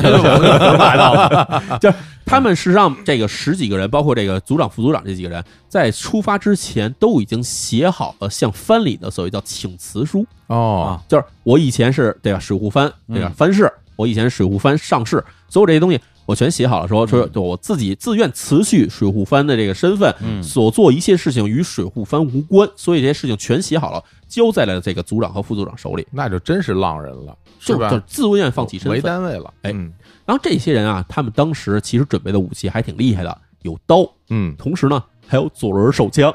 哦，就很意外哈。也是啊，一八六零年的时候，那时候左轮手枪其实刚研制出来没多长时间，真可以的，哇，哎，他们就准备了左轮手枪。左轮手枪跟当时的这个手枪相比，有一个好处是什么呢？嗯嗯，它能连发，哦，对，当它能梆，梆梆梆老打，不像以前那火绳 枪，火箭枪啪啪，对，要然不后再然点，就是原来那个枪那个排阵都是前面一排打完，后边一排上来打，然后前面一排退下来装子弹嘛，哎他对他不能连发嘛，你说那还是前装枪，哎前装之后啊，就进入到了后装后装枪嗯啊，那后装枪但是好一点了，但是基本也是搂一下打一下，对，嗯哎，那但这人有左轮手枪了，嗯，所以他们其实身上是装备了左轮手枪的。我天，这真是你近说现其代了实啊，，嗯，这些人啊，你得想啊，现在你买把左轮手枪都挺贵的，嗯那个时候全世界可能没多少左轮手枪，嗯他们左轮手枪哪儿来的？哪来的呢？嗯美国人给他们的吧， 是不是？我就是美国人，何文老师哎呀，真的不是人，人家锦衣之弊要开国 的，你美国人弄它干嘛呀？就美国人不管，只要我们能卖，我们有钱挣就行。 哎，这管倒是 啊，管你卖给谁啊，是吧？他这战争里边不是卖两边吗？他们不是老干这种事儿吗？是 吧？所以咱这些事儿我们就不深究了啊。 对，所以这天这个情况就是这样。当天上午啊，这锦衣之笔在家里等着。开始呢，到了早上差不多八点左右的时候呢，嗯这个江户城里边啊就开始敲钟了，哦当当当当，这是什么信号呢？嗯开门。哦，开门了以后，这个大明的行列就开始一个一个一个一个慢慢的进了城。进城之后，反正就按照自己的这个地位身份去了自己该待的地方了。嗯这时候锦衣之月队伍准备出发了。哦我，们想之前其实他已经知道有人要行刺了，嗯但是锦衣之弊这人啊，大佬对吧？他觉得水户藩能有几个人敢杀我？嗯嗯，而且今天三月初三，嗯满街都是人，有人敢在这种大庭广众之下跑到我们这个这么多大明的这个去江户的这个队列里面杀人吗？不嗯可能啊！ 哎，对，他讲我们家有这么多亲兵，嗯别的家还有亲兵呢。你有这种乱看起来像恐怖分子一样人进来以后，但根本进不了来啊。嗯所以他当时心里其实是虽然有一点儿害怕，嗯但是觉得啊不足为惧。然后当天我们又说了，这个其实是天降大雪，然后这时候雪虽然小了，但是道路湿滑，所以他当时准备的这些所有的他的轿夫也好，还有他的这些这个护卫的，就是所谓的护卫兵啊，其实都穿好了蓑衣，戴好了斗笠，嗯那这样一身东西其实挺沉重的。但是手里的刀怎么办呢？这手里刀，因为我们知道日本刀其实特别容易生锈，哦，一定要绝对的防水。那这时候他们就说得把这刀保护好了，他们就把刀从这个刀柄到这个刀把儿这块儿全包上了一个布套，这个套套上了以后，嗯基本就是给这个刀啊穿了一层衣服，明白？哎哦，而且把这绳都系紧了，系个死扣儿，系个死扣儿，哎嗯，系个死扣儿挂在腰上，那大家就开始无忧无忧就从这个锦衣饭就走出来了。嗯，走出来之后，这行进了不到这个二百米，就差不多走到路中间的地方的时候，正好是走到了应天门的前面。哎呀，这个时候哈，突然道路正前方啊，窜出来一个蓬头垢面的，看起来像一个这个农民的是打扮的一个人。嗯，这人呢是谁呢？其实就是参与行刺的这里面的一个人，急先锋，哎，急先锋，嗯，他去了啊，直接跪倒在这锦衣之壁的这个队列前面，哦，双手捧着一封信就递了上去。啊这叫什么呢？啊，这就是所谓古代的拦轿喊冤。哎，哦，哎，这个人就开始做这么一事儿，这样呢，当时这卫兵就觉得，哎，怎么回事儿？嗯，不得就停下来了。然后有人挡路嘛，停下来，然后先锋这哥们儿呢，就是锦衣之壁这边的人啊，就上去说接了这封请愿书，嗯对吧？说说书我们收下了，嗯，你回去吧。没想到在跪地不起的这哥们儿，直接从怀里掏出了刀，直接就给这个接过信这个人直接脸上就砍了一刀，嚯，这就把是脸动给手砍了，嗯就把脸就给砍开了。哇，你看这一刀下去多狠呐！嗯，呱唧砍开了以后，这旁边人就看见哟怎么回事儿？有刺客，有刺客，然后轿子其实是前面有点卫兵，后面有卫兵的。这样这轿子一停呢，前面一出了刺客，这轿子前面的卫兵就全冲上去了，啊，就要把这前面刺客给制服嘛。嗯，但这时候正好赶上好机会了，这时候所有的周围的十几名刺客就一拥而上，嗯，直接就奔着锦衣之壁这个队列就来了，奔着饺子去，奔着队列的轿子去。嗯，但是呢，大家开始这刺客这边把这刀啊、枪全拔出来了，但是你别忘了，这个锦衣之壁这边这卫兵手里的刀全套着套儿。 哎呦，对对对对对，哎还在套里呢，还得解开，锦衣之壁手底下确实有不少特别好的剑客啊，嗯就是剑术很高超，但是你手里没剑，你跟人有剑的人怎么打呢？嗯你剑术再高超，你用不上啊。对啊，结果这很多人啊就没办法，这看人砍过来了以后，按照正常反应就是对吧？拿手去架去，嗯结果他拿这刀想去架的时候呢，嗯这只能拿这刀刀鞘去架，拔不出来刀只能拿刀鞘去架。哎嗯，还有人根本就来不及拿刀鞘去架，拿手去挡，这手指头就全给砍下来了。嚯，当时这手指头啊、耳朵啊、胳膊就砍的一地都是了，已经。我天啊呀，然后行刺这锦衣之壁的这帮人就冲到了锦衣之壁轿子的旁边。嗯，轿夫这时候很怂啊，轿夫手里是没兵器的。哦轿夫一看人冲来了，轿夫直接掉头就跑，啊，我饺子往地一摆跑了，往地一摆就跑了。他们离那个锦衣帆的这个官邸其实只有二百多米也，是他们想是跑回叫人，哎，等我摇人去。但是锦衣之壁这时候不知道怎么回事，呱唧给撂地上了。嗯，他正琢磨怎么回事的时候，这时候拿手枪这哥们儿过来了，就隔着轿帘就冲里面梆梆梆梆梆就打了好几枪。嗯哇，手枪厉害啊呀，这手枪，你想，在手枪它跟刀不一样啊，这手枪它它有响啊，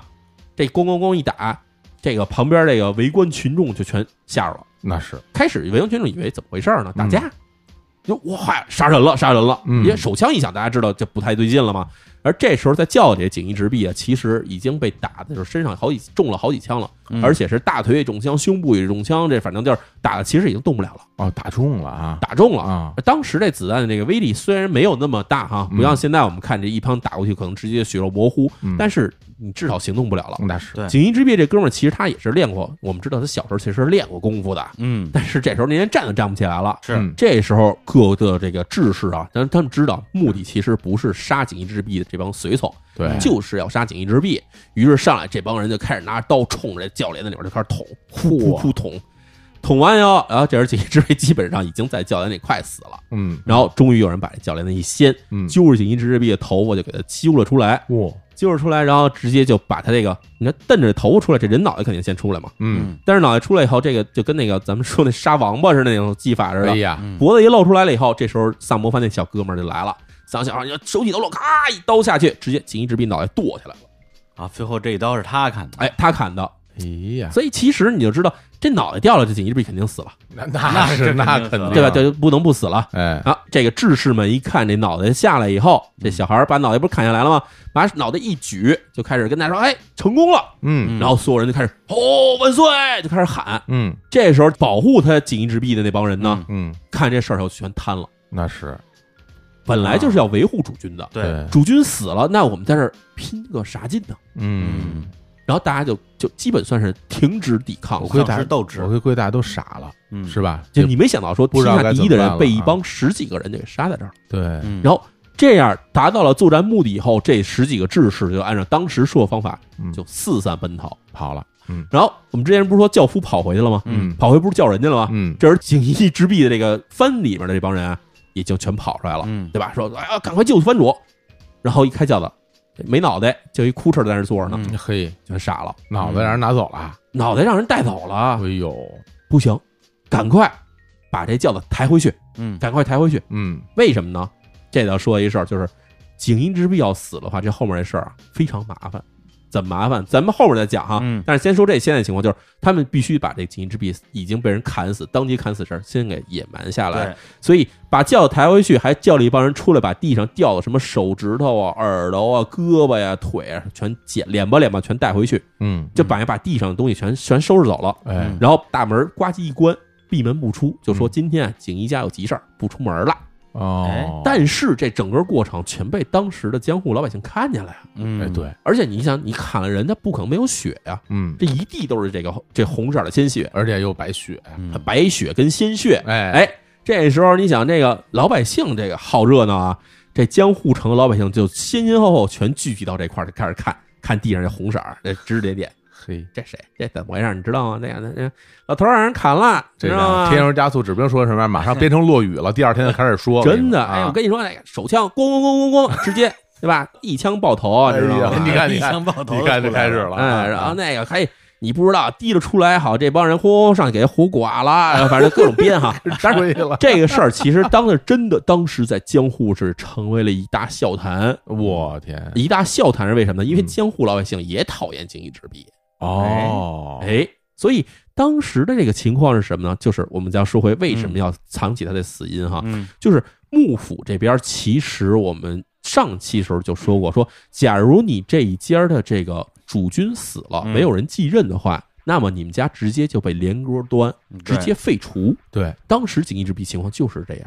哦，还真是，因为锦衣之弊他在死之前是没想自己要死的，嗯，所以以，他没有立储，他没有立谁去继位。嗯，那么这时候，假如说你要说锦衣之弊死了，还没有继位，没有正式的这个继承人的话，那江户幕府这边其实是有借口，直接把你们家给废了，削藩了，取消了，削藩，嗯嗯要不就干脆说，对吧？我把一桥庆喜给过继给你们家，叫锦衣庆喜继承你们家得了。这哥们儿这哥们儿到底有戏没戏？其实我挺关心他的。但是咱接着说， 对哎，所以是这就样是各种事儿，其实都对会对锦衣藩有很不利的情况。哎，所以锦衣藩一定要不让说锦衣之弊已经死了。于是当天，其实锦衣藩就对外宣称说，锦衣之弊陷入了重病，哦，哎，重病突然病倒，嗯，不能见人。哎，哎，然后这事儿不往外说，但是呢，江户老百姓知道锦锦衣之弊被被砍了，嗯那脑袋是都没了。对，然后江湖老百姓也损啊，嗯江湖老百姓说，人家说，哎，你知道锦衣之弊得什么病了吗？哎，说我不知道他得什么病了，但是呢，他好像卧床了，嗯，，哎，而且卧床啊不用枕枕头，嘿呀，真是够损的 啊！嗯哎，原话啊，当时原话哈，啊他说卧床不用枕枕头，嗯，然后还有人说，哎，这个得了重病得吃药啊，嗯那这个这得了重病吃药，估计得从这个肚脐眼往里灌了，哎哎呀，这个老百姓多损啊，你看来也是挺恨他的。就是很讨厌。嗯，对，说完锦衣之弊死了这事儿以后，咱们说这帮志士哈，哎，志士啊，各种的怎么跑的路的人都有。当时在跟锦衣之弊手下这帮这个搏斗的时候哈，嗯，其实呢，志士里面有一个人已经当场被砍死了，哦，就是是也有的人他在打斗中把刀拔了出来了，拔出来跟他对砍就把他砍死了，也有这样的。嗯，有一个人是当场毙命，嗯还有两个人是当场受了重伤，嗯重伤之后不久也就直接就死在原地了。哦，因为我们知道，其实日本刀造成的刀伤是算是很严重的，哎都是那种非常大的那种开放性伤口，切口，嗯对，所以马上就会有这种失血过多的死亡啊的现象出现。对对然后我们说这个带着锦衣之弊脑袋跑了这孩子啊，是那个萨摩藩那孩哎，子，萨，摩藩的这个有村监清，哎，有村监清啊，带着这个手机，他其实想跑到哪儿呢？他想啊，要把这东西交给这个越前藩。啊，为什么叫嗯越前藩呢？你忘了这德川齐昭跟这个啊，哈哈哈越前藩的这个对俩这好好基友啊，哎，对对哦对，他们家对他准备把这东西交给越前藩，嗯后，来想着越前方可能有点远，反正就是想的时候拿着手机就就跑着跑着跑慢 了啊，嗯拿着手机，拿着手机跑，啊，提溜儿这提溜儿提溜儿这提溜儿个啊这个锦衣之弊脑袋哎就跑。呦，这时候啊，被人追上了，哦，追上他这人叫什么呢？追上他这人叫做小河原，这嗯人全名叫小河原秀之诚。嗯，嗯这人是这个锦衣之弊手下的一个这个年轻武士，但是呢，当天刚开始刺杀的时候啊，他就被人从后面脑后啊重重一击，咣击给打晕了，打晕了以后直接趴在那儿了。嗯等他醒过来的时候啊，正好锦衣之壁已经被杀了。这正好看这个有村这孩子嗯提了锦衣之壁脑袋就跑了，当时窜起来也不管这晕不晕啊，就追了上去，哦，追着追着追上来了，然后看这哎快追上了，拿一手里刀哗横着就撩了一刀。嗯这横着撩一刀不要紧，正好砍在有村金星后脖子上。哦这后脖子挨一刀其实很重了，嗯但是有村金星当时他跑的不是一个人跑，他身边有好几个人一块儿跟他跑，嗯为了保护首级嘛。对，哎，这时候这几个人看到，哦，坏了，有村金星挨刀了。然后这几个人上去就跟这个追上来的这个小河源就发生了搏斗，嗯两人用剑打了起来。小河源等于是当场被这几个人给戳了好几个窟窿，又再死，就直接昏死在地。哎呀呀，哦然后这几个人跟小河源开打之前，其实也受了各种轻重伤。嗯然后结果这几个人呢，有的人直接也就直接算了，打不动了，跑不动了，嗯，我坐在原地吧，坐原地待着，肯定也没人能救他。而且当时其实日本刀造成的刀伤能救回来的可能性微乎其微啊，嗯很多人就直接做了说，对吧？我已经受这伤，跑不了了，直接就往地上一坐，拿刀直接就自刎了，哦，就是干脆自己死了算，死了来一痛快嘛。也是，这时候这这追兵等于算被解决了，嗯，但是呢，有村身边的同事啊，也就没什么几个人了。哎有村又受了一重伤，他在后面挨了一刀，跑了几步，发现不行，坏了，晕了，这个视线开始模糊了。嗯失血这过一多刀了，其实嗯其实很重的。嗯然后这人他跑到哪儿了呢？他跑到了这个大手厅这位置，现在大火大手厅的位 置，，嗯， 没跑多远没跑多 远，哎啊，没跑多远。这时候呢，他就开始说坏了，走不动了，嗯，然后就开始坐在路边上，说这个，哎，拿着这锦衣之璧首级，这这首级这东西不能乱给别人啊。嗯他跟旁边这个路过老百姓，老百姓开始围上来，哎，这怎么回事啊？哎这老百姓说说什么呢？说那个这是幕府大佬锦衣之璧脑袋，您把这东西拿走，送到那个一桥藩邸去。哦，这一桥藩邸在哪儿？一桥藩邸在就现在叫做竹桥这地方，嗯也就是这个每日新闻本社这附近这位置。哎，哎，这位置其实离这大小厅可能过去也要也差不多六七百米的位置吧。嗯，那同时也在皇居附近啊。他说：“你们把这头啊交给这一桥藩邸，一桥藩邸会给你们重赏。哦，哎呦”但是老百姓一想，这谁敢啊？就是，你帮这人，他算什么呀、他算反贼嗯还是算志士？哎，而刺且客清楚这事儿，对啊，对你啊招手，说不定就是满门抄斩啊！嗯，所以老百姓谁都不敢上去。这时候呢，这个有村年轻啊，看谁都不敢来，没办法，只好拿着刀啊。我们经常看这日本动画片儿经常有，就撑着刀自己拿刀当火棍儿站了起来，嗯然后站起来就开始沿着木耳墙就开始往前走，走走走到路口，走到路口，这时候他就准备啊，说说算了，我就干脆自杀就算了，对吧？手机我就放在路口，看哪个有缘人过来把这个手机拿走就算了。嗯，这时候他坐在路口这边坐下来，哎，然后准备切腹吧，哎，哎，武士的死法嘛，切腹嘛。是，切腹呢怎么能死得快啊？他听人说啊，说多喝点水能死得快，然后喝水以后啊增加血液循环，你这个切完腹以后血流的这哗，这血液全流出去了，哦死得快。对抓起了地上一把这个白雪啊，就塞到自己嘴里，塞进去以后，这人就昏死过去了。哦，昏死过去以后，这时候终于来了一帮这个就是东京的这些这个算是给政府干这杂役的一帮人吧，嗯就算是东京当时下层的这些算警察似的这人，嗯就把这哥们儿呢就抬到了附近的一个这个派出所，就是藩所这地方。哎嗯这地方当时这藩所是谁管呢？是一个这个三上藩，我们从来没说过，这人其实也无关紧要，不用提这人啊。这人名字叫做这姓远藤，三上藩的藩主远藤家。哎，抬到这儿以后啊，这个有村监清在这个藩所抬到这儿以后，其实已经伤已经非常重了，嗯，直接把这嘴里的这个刚才吃的这白血吐了出来以后，然后就喷血，喷完以后直接就死在这儿。哦，死在这儿以后，然后这时候这个远藤，这个三上藩藩主说这人是不知来历啊。嗯怎么突然来这么一个受这么重的刀伤，身上那么多刀伤，还一身血，还拿一脑袋，这脑袋是谁？拿起来一看，傻了。因为嗯，远藤他是幕府的官儿啊，哦他见过这个锦衣之弊啊。嗯你看，这这这不是锦衣之弊大人吗？这个要命了，这个啊，这这事儿大了，嗯因为他其实当天他毕竟是这个藩所的这个头儿啊，嗯他其实已经知道江户城里面附近出了大事儿了，但是他不知道确切信息如嗯何。这时候拿到这头儿，锦衣大人脑袋在我这儿，这怎么办呢？嗯嗯哎，这时候呢，其实锦衣藩的人啊也追到这儿来了。嗯，哦锦衣藩人其实只要一个条件，就是把脑袋还我们，哎，把脑袋还我们。这个不为别的，第一，为了这锦衣之弊的这个尊严，嗯对对吧？这脑袋没了，这算是一种耻辱的死法嘛。嗯这中国跟日本古代是一样，就是你死能落个全尸是好事儿，对对吧？你脑袋没了的话，这算是一种算是丢脸的事儿了。嗯但是跟欧洲不一样，欧洲觉得砍脑袋这是一种高级死法，嘿真哎，真的就是贵族都是斩首，的啊平民下层人才是绞刑，嗯哎，所以正好相反。所以这个锦衣翻的人来到这儿说说对吧？把脑袋还我们，对吧？人家这个远藤这人也坏啊，嗯，还你们，嗯这这这是你们的吗？ 胆儿还不 小，他死了我还怕 谁啊？嘿，对，这是你们的吗？然后这个这锦衣犯人说说别别废话，对吧？嗯你知道是不是我们的，你给我们拿过来。嗯然后远藤说说不行，啊，没法给你们，这玩意儿算死人了。嗯在当时这个按照江户的律法来说的话，死了人必须让江户的负责这个刑法的人来我们这儿审视完尸体之后，嗯我们才能把东西交出去，嗯不然的话。这东西在我这儿有人都看见我这儿有人找我来说我这儿没了，嗯那我怎么跟人交代呢？嗯嗯锦衣帆说：“哎，言之有理，嗯对吧？没辙，回去了。回去以后，然后这个就在这遇刺当天这一天里哈，锦衣帆先先后后来这个远藤家要这首级，要了不下十次，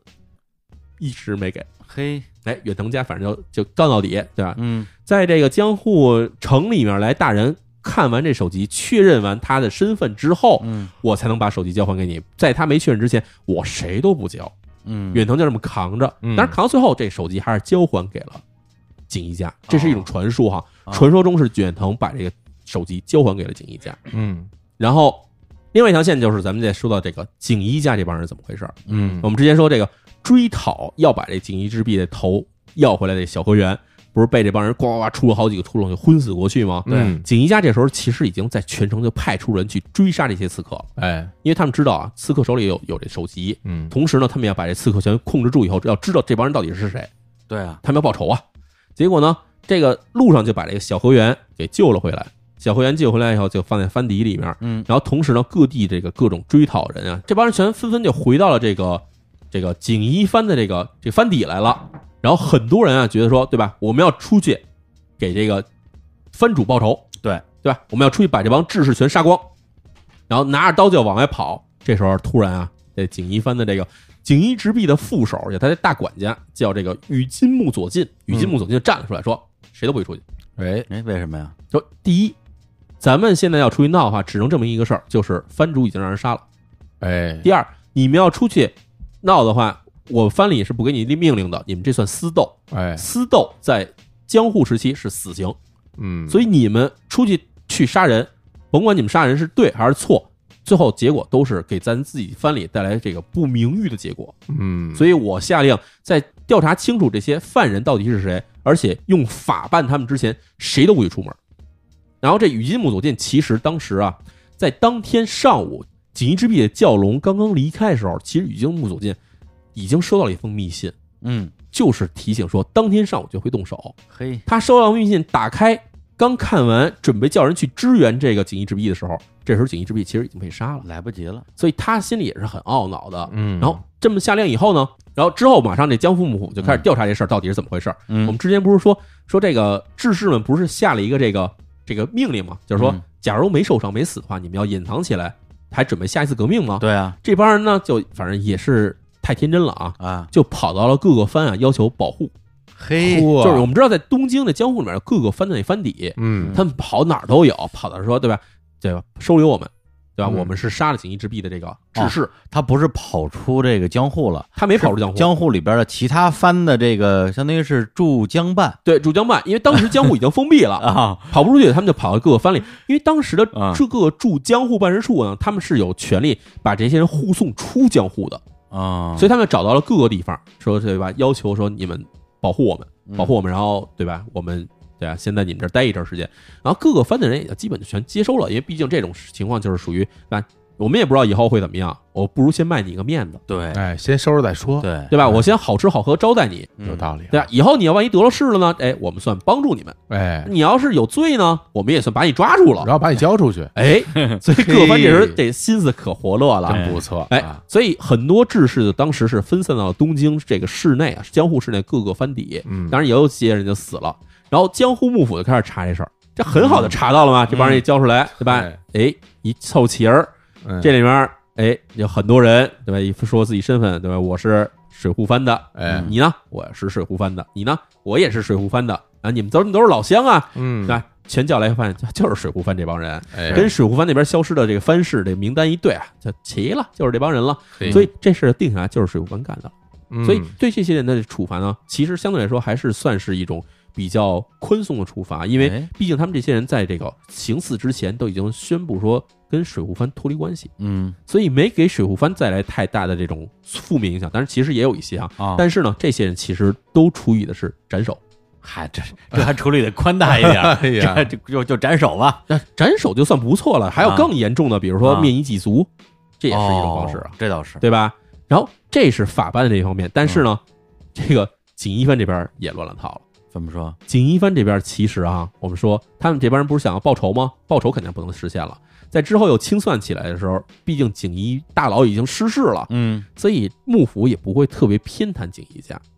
哦，所以这时候就开始下达说，对吧？锦衣家，你们家里面这事儿你们自己处理吧，我们就不用下手了。反正你们你们藩主带着那么多护卫，嗯离着不到五百米距离，你们出去，藩主这么着说让人杀就杀了，然后手底下人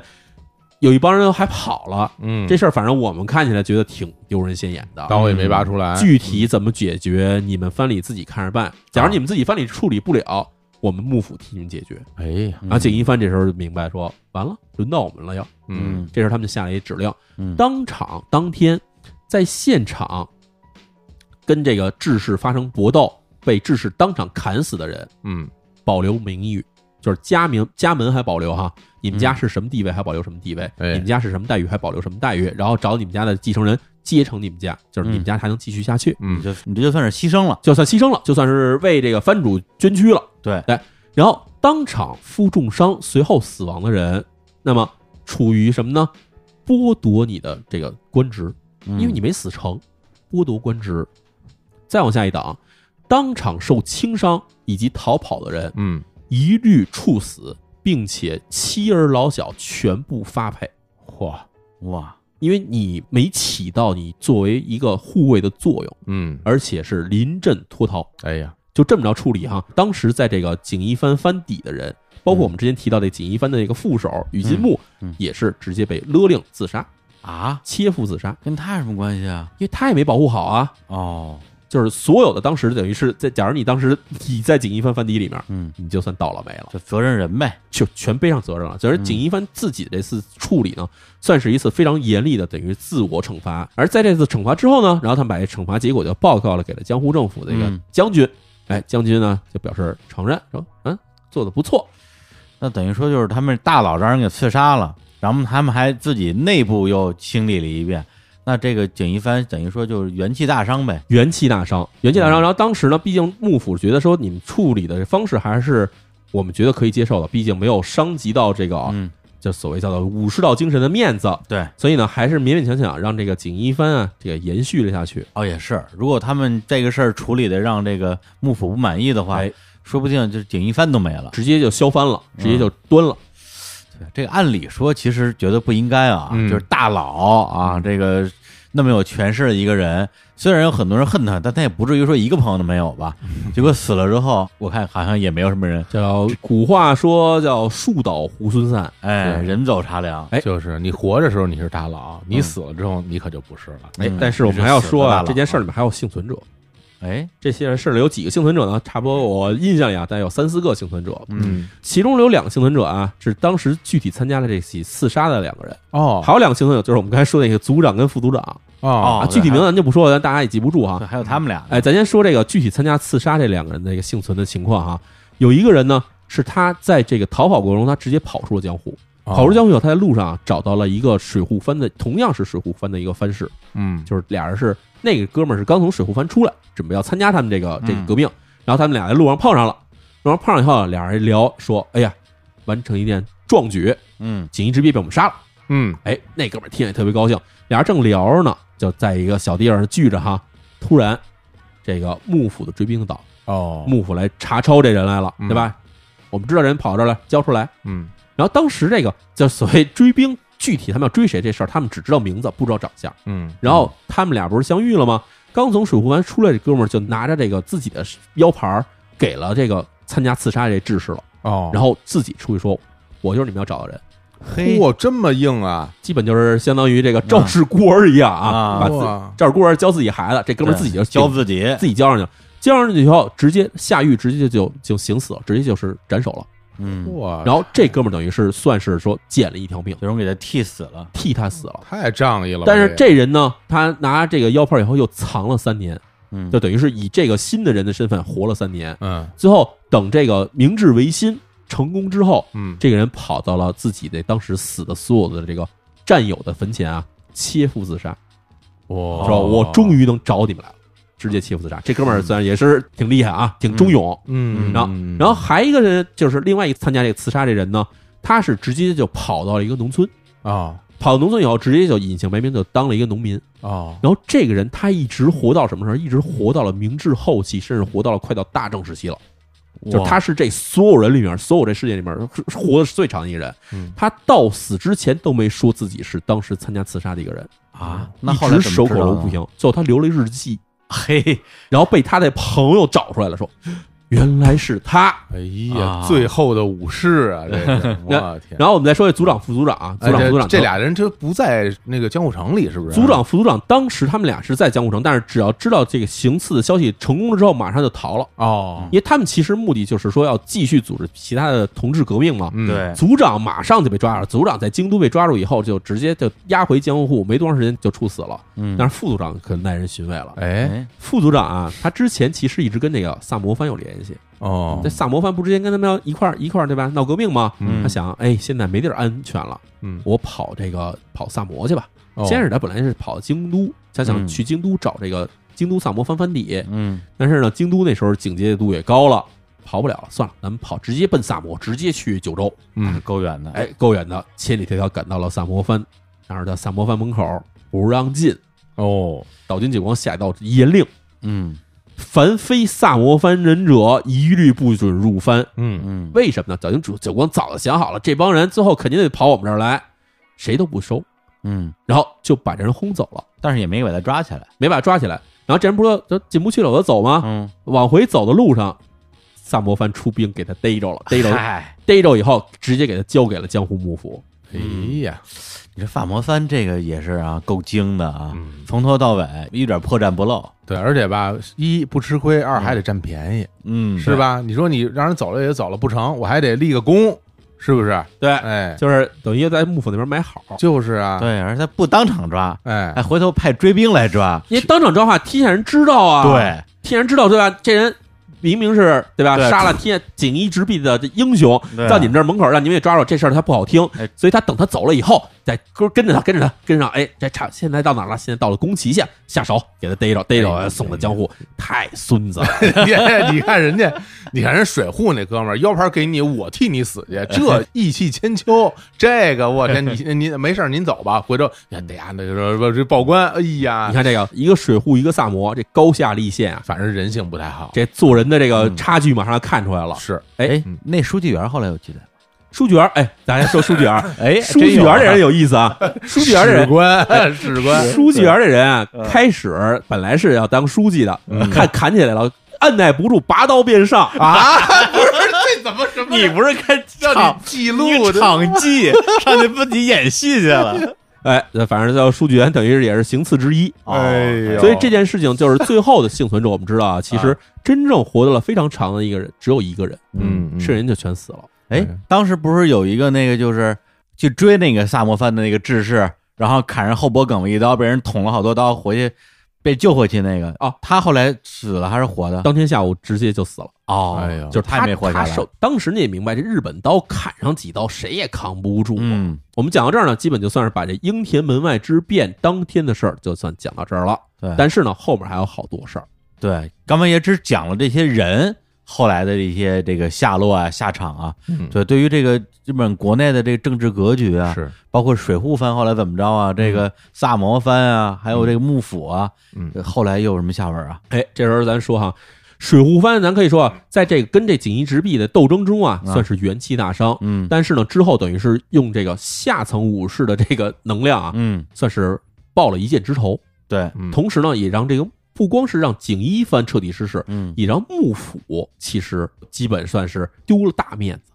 对，所以我就在想，就是说锦衣之笔死了之后啊，他的那些幕僚们嗯啊，包括将军本人啊，虽然岁数不大，他们会怎么样去对待水户藩？嗯，对，到底是说，因为说你是吧，这个幕这锦衣之弊，我们幕府大佬，你们说杀就杀了，我就继续办你们，哎还是说，哇，你们你们这么横，要不然你们来吧，哎，这个就耐人寻味了。其实最开始是有这个，就是幕内啊，就是幕府之内、嗯，是有对这个水户有这个进行讨伐的意思的。哦，但是呢，用不着他们动手，为什么呢？嗯因为水户藩啊，这事儿完了以后，水户藩上层虽然说很很感激，或者说至少说心里觉得啊，锦衣之弊死了是一好事儿，嗯当然了，但是呢，下层武士不干，嗯，下层武士觉得已经有了第一滴血了，嗯那么咱应该继续干下去啊。嗯结果呢，下层武士就造反了，成立了一个党，叫做天狗党。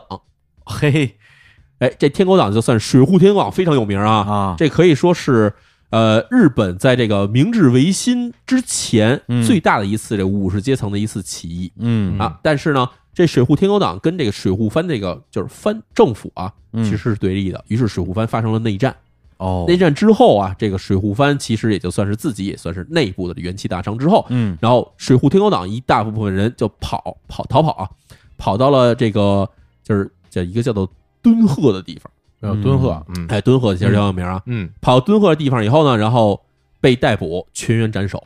嚯！当时砍了，反正好几十人。嗯哎，嗯所以说水户藩这事儿基本就闹这儿也就算踏实了。嗯那、水户藩也闹不下去了。同时呢，松前藩这边其实也在这这些事件里面呢，等于是失去了自己最大靠山，嗯，对吧？这个德川齐州这边没法指望了，对，肯定接不了任了。嗯然后想这个不是还有什么方法能能能让自己再巩固上去，说再让自己再离中央再近一点儿。嗯这时候突然出现一转机，就是我们之前说这德川庆福，也就是这德川家茂这哥们儿啊，嗯德川家茂这哥们儿二十岁突然暴病死了。哎哦，这暴病一死，那这时候又得有人接任嘛。嗯，德川家茂继任，这时候可是真没有继任者了。嗯这时候没办法，一桥庆哎喜又被抬了出来。我又就出哎想来我了惦记着他呢啊，咱们一直想讲一桥庆喜啊，多少三回了三次要当将军都没当上哈。对啊啊第一次一八四零年他刚六岁的时候，嗯啊，人说太年轻了没法当，而且还有这个主君的亲儿子还在亲呢。儿子在呢，第二次呢，在这个锦衣直弼的这个干扰之下没当上，嗯那这次终于啊，轮也轮到我了吧？嗯果不其然，这一桥庆喜呢就被立为了这个德川家的这个德川家将军，就是德川庆喜就上台了。嗯德川庆喜上台之后呢，反正他也没赶上好日子，这块儿咱就说快一点吧。嗯就是后来呢，这边萨摩藩对吧？萨摩藩有点不太地道，嗯萨摩藩表面上跟水户建立了同盟，水户完蛋了。嗯萨摩藩呢，后来又开始说，对吧？我们对吧？尊王攘夷。这时候，另外一个地方就是常州藩，这个哎经常在《银魂》里也会提到的一个嗯地方。，对，常州藩说我们也尊王攘夷，对吧？我们开始造反。嗯常州藩就拉着这个萨摩藩说，咱们在这个京都，咱们准备要开始这个革命，扯大旗了，啊，扯大旗。结果到了京都，常州藩要打仗，嗯对吧？啊要说我们进门之乱嘛，这就是所谓。哎哎，结果萨摩藩说不行，我们不能坐视你在京都乱来，就哎萨摩藩跟常州藩打了起来，而且把常州藩打败 了。萨摩藩怎么回事儿啊？怎么老干这种事儿 啊？然后常州藩这事儿完了以后，幕府又有了一个借口说，对吧？常州藩犯上作乱，嗯就召集全国天下诸侯去讨伐常州，嗯然后萨摩藩首当当上了前锋，就是打常州打的可开心了。嗯对，常州打了一乱七八糟，常州藩说：“行，萨摩，我算记 住你了，孙子，你按着对吧？ 妈的，判判完这判那个，这是骂人。对，你们这帮萨摩藩这帮人没一个好 人。哎哎，完了以后，这这时候这之后，咱说的特别快了哈，就是日本出现了一个天下奇人，名字叫做坂本龙马。嗯嗯哎，坂本龙马这时候站了出来说：“我觉得还是应该萨摩藩跟常州藩同盟，嗯对，你们俩联合起来才能推翻这个天下。”嗯，然后这个常州藩说：“我们没法信任萨摩人。嗯那就是坂本龙马说：“我也不信任啊。啊这时赶上一事儿，就是常州藩啊，国内啊闹了饥荒，没粮食吃。嗯然后萨摩藩这边呢手里有缺钱，嗯然后坂本龙马在中间撮合了一下，嗯把萨摩藩产的白薯卖给了常州藩，常州藩呢、哎呀把这钱给了萨摩藩，两边全渡过了难关。哎然后在这之后，两方开始对吧？天下英雄共聚一堂，哎哎呀开始了轰轰烈烈的这个明治维新的这个倒幕运动。嗯然后这时候我们说下水户藩和这个燕根藩哈，嗯水户藩最开始就是支持倒幕，对吧？嗯太缺德了这帮人，对吧？给我们这个藩弄成这德行了，对啊对。然后燕根藩很神，燕根藩第一次打常州的时候是跟着这个萨摩藩一块儿去打的常州啊燕根藩说对吧？我们给对吧？我们这边幕府对吧？嗯但是呢，第二次常州在打的时候呢，尹根范投降了。尹根范说：“我们跟着新政府， 嗯，对我们这边现在就是看谁胳膊粗，我们就跟谁了。 哎对，呀，大佬死了，我们现在就是一碎催。哎 呀， 哎呀，所以这基本上这个事情就就到后来基本就是这么一个流程了。嗯最后还一句话哈，嗯就是咱们不说这个萨摩藩到底有多缺德哈，嗯，对，萨摩藩最后当然也没有好下场，啊这咱们以后有机会再讲这明治维新的事儿，咱们可以维讲一新下。啊，保留到一直到西南战争，哎，哎嗯这个萨摩藩所谓叫做人在做天在看哈，嗯这个天道好轮回啊。嗯，对啊但是呢，咱们说一下这个燕根藩，嗯就是这个锦衣藩哈、啊和这个水户藩。对对对，这个毕竟啊，水户藩把这个锦衣藩的这个藩主锦衣之弼砍了以后，锦衣藩就算是一蹶不振。是，嗯那么水户藩这边其实也算是元气大伤，嗯然后两个藩之间是一直在对立，一个燕根城，就是现在我们知道燕根这城市和水户城市两边一直对立着。哦，这对立到什么时候才算结束呢？到了一百零九年之后的一九六八年，哇嘿哎，两个城市终于说算了，咱们咱们就和解算了。哦，啊哎，当时和解这两个人还很有意思哈。啊啊，燕根市燕根市市长啊是锦衣直弼的，也不第几代孙子，哎呦，哦直系。哦，哎哎呦，然后对，跟这水户这边是俩人算是签订了友好条约，哎呀哎，，签订友好条约，然后两边互相互赠礼物。嗯水户藩呢，把自己这个水户这个偕乐园儿，嗯偕乐园里面哎种的是日本最多的这个梅花嘛，嗯可以不是最多啊撕，但是特别漂亮的梅花。嗯哎，把这个梅花送给了这个燕根城。嗯那燕根城这边呢，就把这边抓到的这个白色的这个白色水鸟，嗯，我不知道具体是什那么个啊大天鹅，啊，可不知道是什么，是鸬鹚还是什么，嗯反正就把这白色水鸟啊。啊送给了这个水户，两个人算是啊，咱们和解一下，算了，哦啊，翻篇了，翻篇了，互赠礼，礼物，啊让这事情该过去就过去吧。嗯，哎，就是基本上是这么回事儿。哎，那我们这个历史事件啊就讲完了，哎最后是不是咱们来个人物点评，是吧？后世有诗云是吧？哎哎，，对，嗯这个这《太史公约》但是实在话说啊，其实应该算是小时候，你知道你可能会看一堆这种各种故事什么的。嗯尤其我们这个在中国的时候，你会看很多故事都是从这个幕末时期，基本都是从这维新志士和新撰组、新选组哎这两边对立新撰组开始啊哎写出来的。是，所以那时候你会觉得，就是嗯这个维新志士都是一帮好人，对吧？嗯甭管他是常州的还是萨摩，都是一帮好人，还是桂小五郎还是西乡隆盛，都挺不错的一帮人。都是这种这个勇士，勇士，然后吉恩松阴是一个特别棒的一个思想家，嗯所以把他杀了锦衣之弊就是一大坏蛋。嗯，哎，我从小其实很长时嗯间都是这么理解的，是直到你长大了以后，你开始能看越来越多的当时的相关资料以后，呃包括其实今天这我们讲啊这两期节目，其实也都是从这些资料里面集中起来，我们看到这当时的环境是如何的。嗯嗯，所以我相信大家听完以后有一个感觉，就是锦衣之弊这人，他虽然这个人狠是狠了点儿，哎，然后有时候骑强了一点儿，嗯但是呢，这人做很多决定是一种无法推脱的决定。嗯对吧？他包括他签订那个条约，哎哎，然后包括他去革除异己，进行安政大狱，其实都是从他自己自身利益来说啊，他要不是没法推脱的，这儿事儿就必须他来干；要有时候他不这时候不干，他就面临他要下台。为了自己生存，他也要做这种选择。，嗯所以我觉得锦衣之弊这人呢，给他一个公平的评价，我觉得其实这人在当时的这个这些做法哈，虽然过激了，但是他的思想，他包括开国攘夷这个思想，我觉得还是正确的。包括其实到后来看那个明治维新之后，政府其实采取的也是开国还是开攘国了夷，嗯对吧？也是开国攘夷政策。所以包括他杀的他的政敌吉田松阴，吉田松阴他提出的一些思想，在后来也是被政府所接纳的。所以嗯后来的人，其实，在评价前人的时候，你在评价的时候，其实我觉得可能需要更客观一点。就这人他做的一些选择是，可我觉得是别无选择的选择。那现在嗯在这个日本国内嗯啊，就是这这近些年，因为大家对于这所谓历史人物的评价也都会不断的变化。嗯对嗯那近些年在在日本国内的日本民众，包括学界，怎么来呃认识这个锦衣之弊这个人呢？我觉得其实就是对锦衣之弊评价开始逐渐的也向偏向于客观了，啊因为以前其实锦衣之弊是一个大逆不道逆贼嘛，哦，很负面的啊哈，很负面，非常负面。哦，但是这几年随着他在各种大合剧里的出现，然后对他评价也就越来越偏向于中性，然嗯然后甚至我好像听说好像要给锦衣之弊拍大合剧，就是以他为主角拍大合剧的可能性也是存在的。哦而这人确实也经历了非常多。你想，从小是一个吃喝玩乐的那 个是人是哎是，然后就莫名其妙被扶成了家长，然后还扶成了幕府大佬，嗯然后完了以后就进行这些事儿，就是这人还一生还是很波澜壮阔的哈。对，最后死的时候才四十五岁，对，就很年轻。嗯，然后你想，这个事件里面，在其他人里面，你就说德川 齐昭，哎，哎德川齐昭这人就感觉起来就是。一心要扶正自己儿子，嗯不惜手段，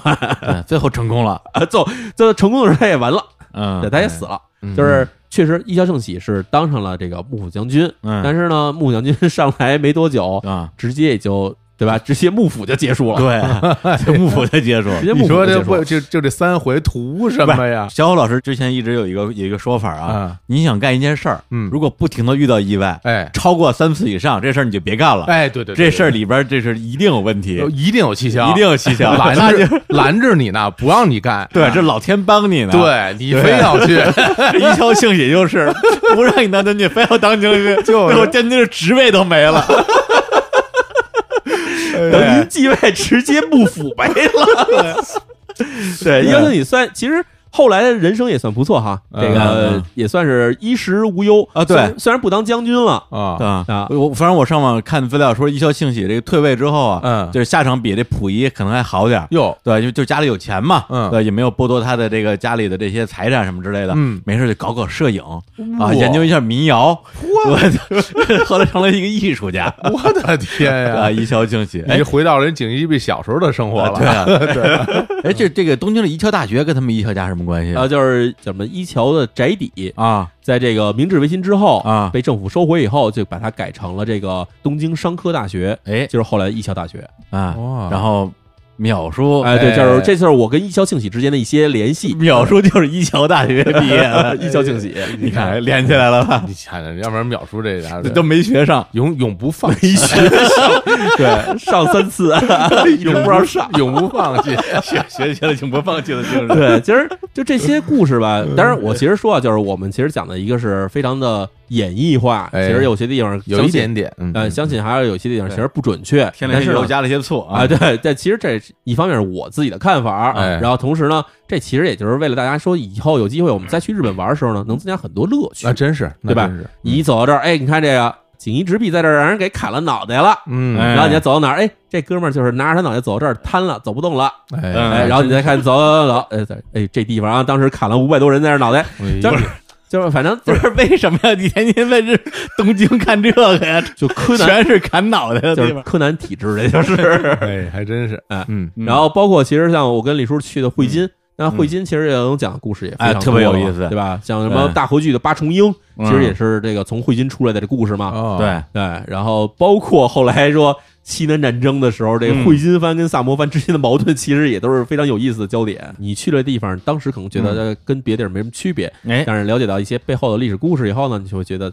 能体会到一些当地民众的一些这种性格上的东西存在。嗯包括什么水户藩的这种什么勤学守旧，那包括其实现在水户就是茨城县哈，嗯水户市的这地方的教育水平还是非常高的。是包括像日本著名的筑波大学，嗯这也是在这茨城嘛，嗯哎，然后像咱们去什么汇金，你能感觉到以前的这种这个人非常的保守的这种感觉，其实嗯也是存在的。路边上还好多剑道馆什么之类 的，感觉看特别那上 午。北辰一刀流道馆，我们都看见了，一一 刀流流道馆特别牛我，就是从来没见过的，太神奇了。对，甚至我觉得这个《灌篮高手》里边啊，为什么这个水户杨平为什么姓水户，啊可，能就因为能 打，哦，是吧？是吧？我觉得 啊，哎，啊，那对木木警官，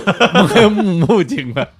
得越说越远了哈。行行行对，那我们这节目就先聊到这里。嗯，那今天这期节目呢，依然就不放片尾曲了，还是要放我们这个李淼谈怪谈的精彩片花儿。是的，哎，这片花儿听完之后，我觉得这个世界上没有几个人啊能够经得住诱惑那。啊一定，啊 听完马上就得下单，听一半就得买去了。啊